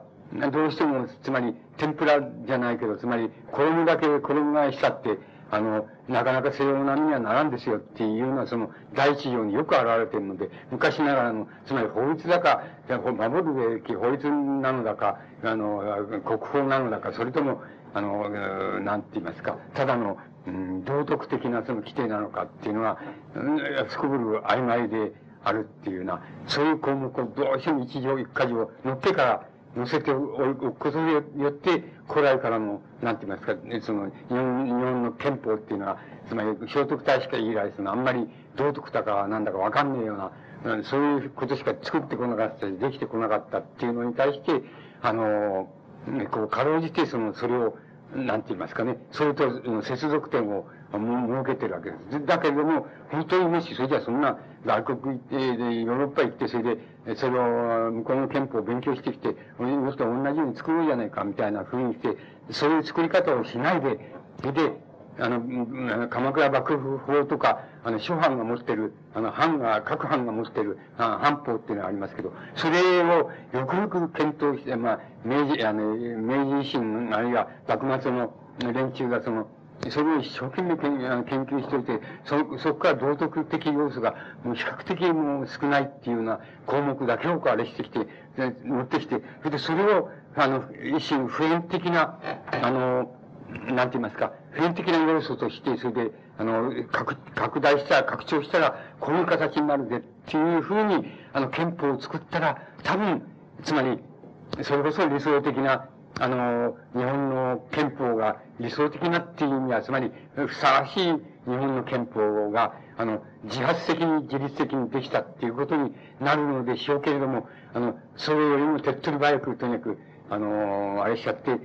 あの、留学して、それで向こうへ行って、それで、向こうの憲法を全部こう、さらってきて、それで、それをこう、うまく塩梅して、それで、古来からの日本の憲法っていうものの考え方っていうのも、どっかで入れて調和しないとっていうんで、ね、一条、第一条な、第一条、みたいなものを、第、第二条か忘れましたけど、そういう天皇申請にしておかずべからずみたいなのを入れた、入れたと思います。それで、今度は国軍の規定っていうことになり、なります。これ、近代国家ですから、国軍を持たなきゃいけないっていうこと。で国軍の持つ規定の中で一番重要なのは、あの、国軍っていうのは、天皇が統帥するんだぞ。つまり、国軍を統帥する権利は天皇にあるんだぞっていう言い方をしているわけ。これは、また、付随する、まあ、非常に重要な、まあ、なんて言いますか、あのー、まあ、古来からのっては古来からのだし、もうこれは邪魔っ気でしょうがないっていう考えになれば邪魔っ気でしょうがないので、あの、未だに型がついてないっていうふうに、今のに戦後憲法だって象徴だっていうような形で、国民同士で、まあ、くっついてるみたいなことになっているわけです。ですから、あの、くっついてて、もう、なんて曖昧でしょうがないと思う人もいるでしょうし、また、これがあってちょうどいいんだっていうふうに思う人もいるでしょうし、また、あのなんて言いますか、そんなものはない方がいい、っていう人もいる、いるでしょうし、また、あの、少数でしょうけど、ウルトラナショナリストもいて、あの、また昔の明治憲法の新生天皇っていうのはした方がいいっていう人もいるでしょうけれども、どんな風な考え方をしようと、この立項目は、あの、新生にしておかすべからずから、象徴天皇になって、なって、古典今も残ってるっていう、この一項目は、つまり日本国のなんて言いますか、伝統的考え方を、こう、象徴してるなって、あってって、それで、それは同時に日本、日本人の持ってる、日本人が、その、なんて言いますか、うん、あの、農家の人とから、もう、漁業の人も、それから、あの、都会の、働いてる人も、学者みたいなインテリも、全部が、その曖昧さを未だに持ってる、持ってる人引きずってんだっていう自分の鏡みたいなもん、みたいなもんで、あの、これは、あの、やはり今でも依然として、あの、重要な問題として、あの、じあの、え、こう、考えなきゃいけない。で、これを抜きにして、平和憲法を守れなんて言ってる奴はいるけど、平和憲法を守るっていうことは、この、えー、象徴規定を守ることを同時に意味します。それはやっぱり曖昧なことなんです。本当に厳密にそれは考えないといけないっていうことになるわけです。だけど、曖昧なことにすんで済ましてるっていうのが、あの、あの、ピンから金までって言いましょうか。あるいは、えー、右から左までご同様であるっていうのが今の状況です。じゃあ、この、この的なそういう意味を持って、あの、実施上憲法からずっとあれしていくるわけです。ですから、これの切り口っていう、つまり、すと、風光の言うその切り口っていうものと、それから、あの、ヘーゲル・マルクス流の段階的な考え方と、要するに合致させるためには、あの、やっぱり明治、あの、幕末から明治に至る革命の過程で、要するに、あの、武家ショワットみたいなものっていうものの中から、要するに、あの、それから各藩が持ってる藩法っていうのは多少ずつ違いますけど、あの、その藩法の中から、法律らしい法律っていう、あの、項目を持って、こう、ピックアップしていって、それを、あの、普遍化したらどういう規定になるかっていうことを内在的に考えていって、それを作れば、ちゃんと日本国の憲法らしい憲法ができたに違いないんですけども、それをしなかったし、できなかったっていうのが、あの、日本国の、まあ、なんて言いますか、一種の現在みたいなもんで、もんだと思います。で、これは現在と考えない考え方もあります。つまり現在と考えるためには、西洋化イコール近代化っていうこというふうに考える。ならば確かに現在だって。しかし、西洋化イコール現在、あの、近代化っていう考えないときたらどうなんだとか、あの、東東洋っていうのをもし、うん、東洋、東洋的、あの、なんて言いますか、あり方っていう先生って言いますか、東洋的先生でもいいんですけど、あり方っていうのを考え、のを基準にしてはどうなんだとか、要するに、あの、日本国という特殊性っていうのを、まあ、せいぜい段階的に分解して、これはアジア的要素とアフリカ的要素の、まあ、大きな混合物だと思いますけど、日本っていうのは、あの、あの、伝統とする、つまり、古典、古代とすると思いますけども、つまり、あの、そういうものの、持つ特有のものっていうふうに考えたら、そしてこれは、各、各地域はそれぞれ特有であるっていうふうに考えたらどうなんだって言えば、様々な論議が、あの、こう、あの、ああの、ありますから、それは、一概に一定的に、あの、これがいいんだとかっていう規定することは、まあできないと思います。様々な考え方があり得ると思いますけど、様々な問題点は、そこにあるっていうことは確実なわけで、あの、やっぱり、あの、非常に簡単に西洋、西洋化イコール近代化っていうふうに考える人は、要するに、あの、こんな、天皇が神聖にして犯すべからずとか、あの、天皇が国民党の象徴だとか、そういう項目をこの、あの、信奉して、信じてる、えー、こう、えー、信じてて、天、天皇が死ぬと、あの、死んだ時には、あの、皇居の前って不死が、うんだっていう、えー、不死を拝んだりする人もいるっていう、そういう、そういう、確かにいるんで、そして、そしたら、まあ、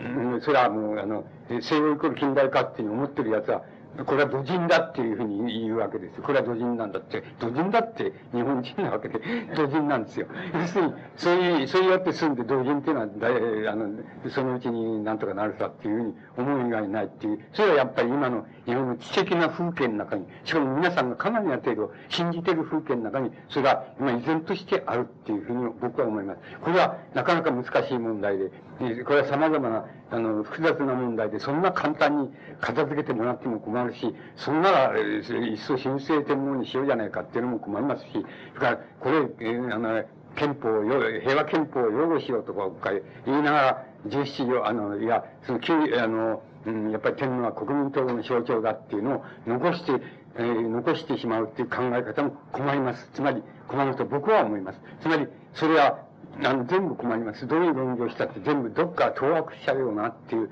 ことになって、あの、い、い、あの、しまいまして、僕らは、やっぱり、給与は取っとけ。って、給与は取っといた方がいいって、あの、これが一番、世界で一番進んだ憲法の条項だから取っといた方がいい。で、それから天皇の国民統合象徴はだっていうのは、これは取っちゃった方がいいって、僕はそういうふうに言うと、そうするとあの野郎、じゃあ、まあ、今だに誰も賛成してくれないって言っても、要するに、あの、あいつはば、つまり、とんでもないやつだっていうふうに言われて、思われてるか、あいつは、ああの、なんていうの、こう、偏屈、偏屈でしょうがないんだって思われているか、どっちかだと思います。あの、つまり、それくらい、こう、いろいろ皆さんも、もう、それはいろいろ考えられて、ご自分の考えがこうだっていうのを決められて、あの、ちょっともう持たれた方がいいと思うどれでもいいんですよ。ど、どう持たれて、俺は申請天皇がいいっていう人がいたってもいいけど、つまり、いずれにせよ自分の考えを持たれた方がいいいいし、これはなかなか統一しようとすると、なかなかでき、できない、多数決をやろうとして国民とすれば、どっかに決まると思いますけど、それくらい難しい問題として、しかしこの難しさっていうのは、難しさ、曖昧さっていうのは、我々が引きずってる難しさって言いますか、あれだって、決して自分とは無関係ではない、ないんであって、僕ら、でも同じです。それは、そっち、こんな取っちゃった方がいいんだっていうふうに、国民党の人取っちゃった方がいいと思ってますけど、取っちゃった方がいいと思って、お前は、あの、自分の戦後50年における自分の、なんて言いますか、考え方の守備主義感性っていうのを、この、信ずるかっていう、自分で信じられるかっていうになってくると、僕はね、戦争の時は、新生天皇のに賛成だっていうふうに思ったんです。あの、つまり、あの、天皇機関説とか、天、天皇は立憲君主だとかいう、まあ、いろいろ考え方、その時もありましたけど、僕は、あの、やっぱり一番やりやすい、やりやすいって言ったらおかしいんですけど、自分が一番、なんて言うんだろうな。つまり、これならば、これならば何て言いますか、つまりこれならば、えー、兵隊って命を捨てるっていう、この名目っていうのは出すなっていうようなこと、つまり同胞のためとか、うん、えー、肉親のためとか、まあ、いろいろ考えるわけですよ。それから国家のためとか、それから天皇のためとか、っていうふうとかね、いろいろ考えるわけです。で、なんか考えて、それ、つっかい棒をあれしないと、なかなか、そう、簡単に人間ってのは死ねるもんでないっていう、あれがあって、そういう考えて、で、僕はやっぱり、僕はね、やっぱり、あの、非常に宗教的な天皇っていうのは、つまり神聖天皇ですよ。あの、そういうふうに考えると、なんか、自分が、つまり人間よりも以上なところに暮らすなんとかみたいに思えてね、それがつっかい棒に一番なりやすいなっていうのが僕らの考え方で、戦争は負けて、で、負けたって急に考え方の転換ができないので、やっぱり当初は僕はやっぱりあの、あの、天皇、何らかの意味で天皇の規定っていうのは残ってた方がいいっていうふうに自分が思ってて、あの、いた、いて、だから、あの、当初から、当初を言うと、あの、国民党の象徴だっていう項目を、に対して僕は肯定的でありました。つまり、あの、僕は決めたわけでも何でもないんだけど、僕は肯定的であり、ありました。で、だけど、いろいろ勉強していくうちに自分なりに、これはやっぱりダメなんだなっていうふうに思ってきましたけれども、あの、そういう考えて自分は随分、あの、自分の考え方をあの、自分なりに、あの、50年かかっていろいろ変わってきたなっていうふうに、あの、変わってきて、その都度自分なりにこう、いろいろ考えてきて、その考え方は、まあ、うん、逮捕じゃなくて進歩の、進歩したっていうふうに、あの、主観的には思えるんだけども、しかし、お前主義一貫してるかって言われると、主義はちっとも一貫してないってことになります。ですから、あのーお前そんなこと言って、この取っちゃうって言って、あの、ケロリとできるかって言ったらそうでもないんです。やっぱり、あの、自分なりに、あの、えこう、あ、何かが残る、何かが残るんです。言葉ではなかなか言えないけれども、何かが残るっていうことがあるわけだ。それくらい、やっぱり、さまどんな考え方をしてもきっと残るっていうふうに僕には思います。つまり、あの、だからその、そこで切り口を、あの、そ、そこで切り口をやっちゃうと、あの、ダメなわけで、あの、やっぱり、あの、憲、あのもし憲法っていうのを、あの、それぞれが、あの、自分で作れっていうふうに、自分で作ってみようっていうふうに言ったら、やっぱり、なんとかして、今の現状っていう、現状の日本の社会の現状っていうのと、が自分の考え方の現状っていうのと、それから自分の考え方を理想化する、つまり不変化していった場合には、これはどうなるかっていうことを考え合わせた上で、あの、きちっとやれば、あの、現状、あの、に合う、あの、そして自分の、あの、考え方にも合う憲法の条項が作れると思いますし、また、それは、あの、誰それに任せるのではなくて、それぞれの人が、あの、それ自分でそれを持った方が僕はいいと思います。それ持つ憲法がどう、の条項がどうであるかっていうことは、さして問題ないし、それが統一できるっていうのはちっとも考えてないですから、あの、えー、それどうでもいいんですけど、あの、それはいいんですけども、変わってたって違ってたっていいんですけど、それぞれのあれを持った方が僕はいいと思います。そうじゃないと、そう、そうでないと、やっぱりあの、普遍的な切り口っていうのを、ここで見つけようと思って、ど、何を土台としてもいいわけです。つまり現行の憲法を土台としてもいいし、あの、これは、岩波文庫買ってくれば、あの、こいつ書いてありますから、それから参考のために他の国の憲法も書いてありますしね、あの、えー、至れり尽くせるようなもんですから、これでもって、あ、これは俺はそうじゃないなって言ったら違う項目に自分でやってって言ったって、自分でそういうのを持っているのがとてもいいことだと思います。持っていて何のためにそんなことするんだったら、要するに、あの、風光的に言えば、その普遍的な切り口っていうものをですね、あの、憲、あの、法、あの、法が国家になっていく場合に、あの、その普遍的な切り口っていうのは何なのだっていうことを、現行の憲法からね、憲法は不完全なものですから、あの、不完全で、それから伝統的なそういうね、道徳と区別できないような要素の、あれも入ってますから、そういうのを全部、こう、あれして、それで、国家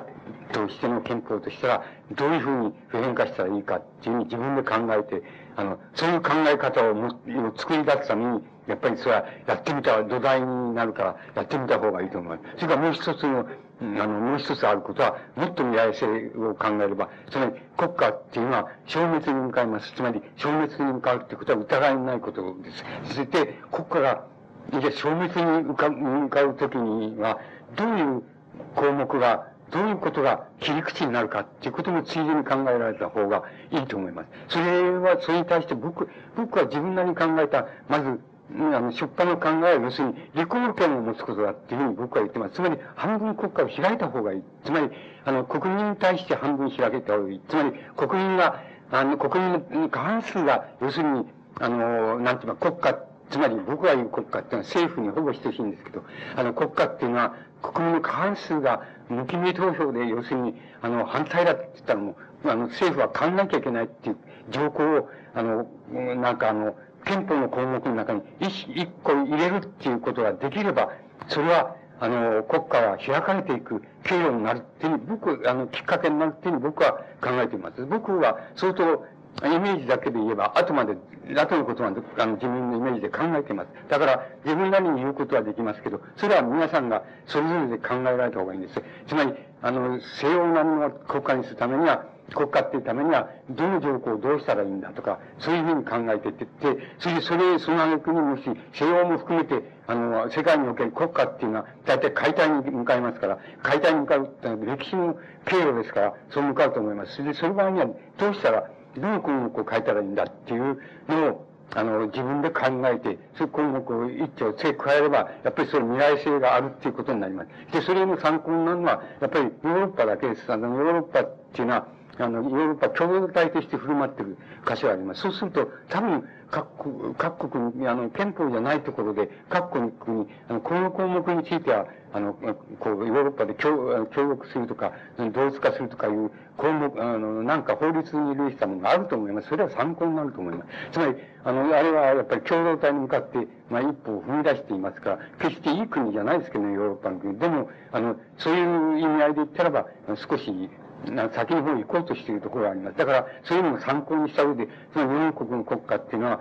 あの、国家的に、つまり西洋並みの国家にするためには、大体憲法っていうのはどうなっていけばいいんだっていうのを、と、それからそれを普遍化していって、いったらどうなるか。そしてそれを、それが消滅に向かうっていう歴史の方向性っていうのに、忠実にたどるにはどうして、どういう項目を設けたらいいかっていうようなことは、やっぱり皆さんが個々に持ってたような方が、僕はいいように思います。あの、そ、あの、それくらいね、あの、要するに、本当に、本音まで言わせると、やっぱり違っちゃうと思います。あの、人によって違っちゃうと思います。それで、人によって違っちゃうっていうことは、決して悪いことじゃないんです。あの、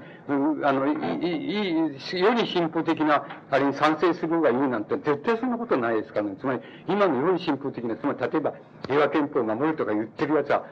やっぱりダメなことはダメですからね。つまり、ねつまり、そんなこと言うと、あの、そのね、天皇は国民統合の象徴っていうのを残す、残すっていうことを、あの、意味するわけで、そんなのダメですよ。なダメだって分かりきってることですよ。だから、あの、そんなのちっとも理想でも何でもないんです。だから、どの項目、どういう項目になると、そんなことはいいと。だけど自分が、自分だったらこうだっていうことを本当に無意識の中まで、あるいは伝統のあれも、的なあれも含めて、それはやっぱり自分なりに持って作っておられるて、して、その上でもっとよく言うならば、これ、こういうふうにして国家がこれから未来に向かって壊れていくためには、どういう項目が、どういう項目を加えたらいいかっていうような、あるいはどの項目が保存した方がいいかっていうようなことも、やっぱりご自分で考えて、あの、持っておられたらいいんじゃないかっていうふうに思います。あの、僕が、えっと、いや、これ、風光ってお前そのことばっかり言ってたのかって言うと、そうじゃないんだって。僕はただ要するに、あの、フーコーの考え方、つまり、考古学的な層を見つけるっていうことは、あの、非常に、要するに、ある、どう言ったらいいんでしょうね。あの、これは弁証法でもないしね、それから段階論でもなくて、ないしね、ないけれども、ある、非常に、例えば、あの、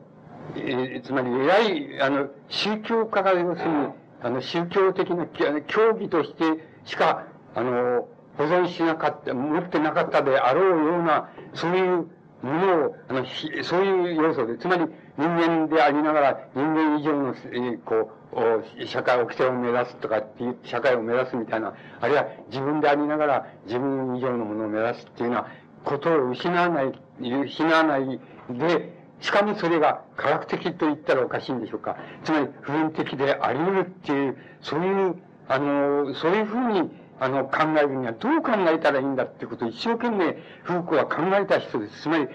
えて、それでマルクスシー、あるいはマルクスシーの解体の過程で、あの、出てきたいろんな考え方の枠外に初めて出られた人です。つまり、と僕は思います。出られて、あの、出られて、しかし、マルクス主義が提起した問題が、俺のやり方でできるっていうふうに、あの、いうような方法を初めて、その、作った人です。ですから、それは、それ、それが重要なことだと僕は思っています。だから、あの、そういうことをやっぱりあれするためには、そういうこと、そういうことを風光から、あの、学ぶためには、やっぱりそこら辺のところ、ただ単なる普遍化って言ったら、やる、それだったら、あの、サイエンスって言いますか、フィジカルサイエンスって言いますか、自然科学が一番普遍的であらないかって、これ、例えばコップ学って誰が分析したってちゃんと成分が同じように出てくるって。だからこれは、その科学っていうのは普遍的じゃないかっていう言い方ですれば、普遍的なように見えるでしょう。それだけども、それは、要するに、あれですよ、あの、大月さんとの言い方と同じ、そのまま、フィジカルな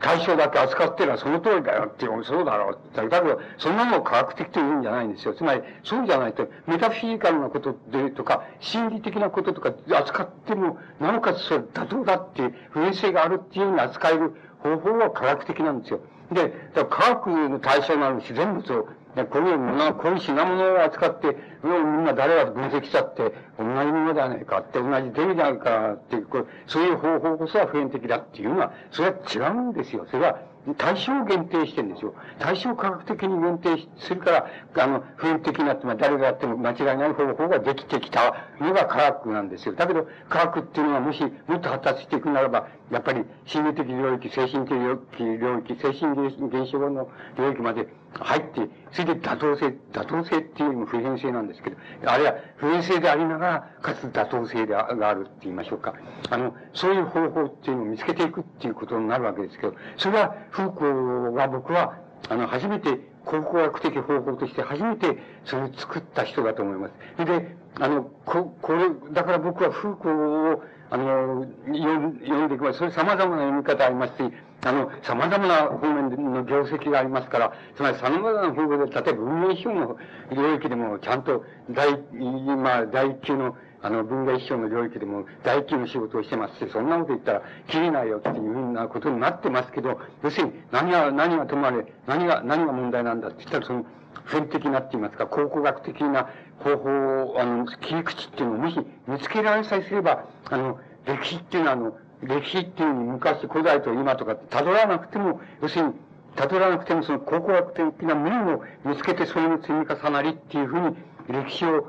あの、そういうふうに、あの、理解できるならば、そしたら、あの、歴史っていうのは、あの、なんて言いますか、いわゆる歴史を辿らなくたって、丁寧に辿らなくて、歴史を包括できるんだよっていうことになると思いますし、伝統も包括できる。または、もしかするとさ、未来性も、を作り出すこともできるってことが、あの、可能なんだっていうことをフーコは初めて、あの、僕に言わせると、マルクス主義系統の枠外、枠外で初めていや、それができた人だと思います。枠外の思想なんかいっぱいあります。もちろん、あの、近代はいっぱいあります。しかし、そういう人、そういう思想に、あの、何でもやってみろって、お前、お前、権力論やってみろとか、あの、権力論をやって妥当な、あれを出してみたら、それ出てこないですよ。それも、あの、反動的になったり、あの、現実の秩序を肯定したりとか、あの、秩序をそのまんま肯定したりとかね、あの、現実の市民社会をそのまま肯定したりとか、国家をそのまま肯定したりっていうふうに、あの、なっていっちゃいます。だからそんなのがいっぱいありますよ。あの、マルクス系統の以外にいっぱいありますけど、そうじゃなくて、系統以外で同時にマルクスが提起したものは全部、全部やれるっていう方法は僕やったのはフーコーだと思います。だから、ものすごく大きな存在だっていうのが僕の理解の仕方です。あの、大きな存在だっていうし、あの、きちっと、僕はきちっとってもしてないんですけど、あの、きちっと、どっかできちっとあれをしないとダメだよって、ダメだよっていう僕、まあ人のこと人に言わなくて自分でですけど、自分をしないといけないよっていうふうに思ってるわけなんです。で、そこのところが、僕、まあ、あの、話として通じますと、僕はもう、あの、ふ、なん僕にとってはもう、フーコっていうのはこういう、こうなんだよっていうことを、あの、僕にとってはもう言ったことを意味すると思います。それ、だから、あとはその皆さんが、そう、まあ、あの、それを追求されるかどうか、それ追求して自分のものにされるかどうかっていう問題になっていくと思います。あの、残念なこと、僕は、僕も戦後50年の経緯の中で、やっぱり、あの、マルマルクス主義って言いたくない。僕は、あんまり言いたくないもんだから、僕はマルクス、マルクス主義者っていうのと、マルクス、マルクス者っていうのは違うんだとか言いながら、でもやっぱりマルクス系統のあれですから、それのまあ、なんて言いますか、あの、修正過程とか分散過程とかっていう、はい、なんか僕自身が入ってしまうと思いますから、あの、思いますけど、あの、それ、そのところから風景を見て、何が、自分のあれの中、自分にその、あの、こう、なんて言いますか、有効性を持つかっていうふうに、読み方をしてするわけですけど、つまり、あの、なんて言いますか、幻幻想する、あの、思想の中で、あの、なんて言いますか、その系統の、が分散したもの、修正したもの、あの、解体したもの、それ、それ以外の思想っていうのは、あんまりないんだよって、あっても、あの、全部のことに扱えないんだよって言ってもいいくらい、あの、誠に貧しいっていうのが、現在の世界の思想の状況だと思います。だから、あの、フーコの方法っていうのは、その中で最も、あの、もう有効性と、あの、未来性のある方法だと思いますし、また皆さんがマルクシーなんていうのに、一度も俺は洗礼を受けたことはないよっていうふうな、あの、一度もそんなの、洗礼を、本は読んだけど、あんまり洗礼を受けてないよっていう人だったら、なおさらいいから、あの、風光の方法っていうのを、あの、単、あの、追求されたら、あの、よろしいんじゃないかっていうふうに、あの、思います。えー、と、もう本当に、あの、なんて言いますか、あの、国家論みたいなところの、国、国問題みたいなところ一点に集中したところで、まあ、風光のことを申し上げて、風光っていうのは、そんなやつかと、そんな狭いやつかとか、そんな、そんなことしかしてなかったのかって言われて困っちゃうんですけども、あの、たくさんのことしてますけど、あの、それでもって、風光の存在、いいっていうふうに僕は考えているものは、あの、ものを、まあ、おおよその筋道っていうのは伝えられたんじゃないかっていうふうに、まあ僕は思っています。あの、これで終わらせていただきます。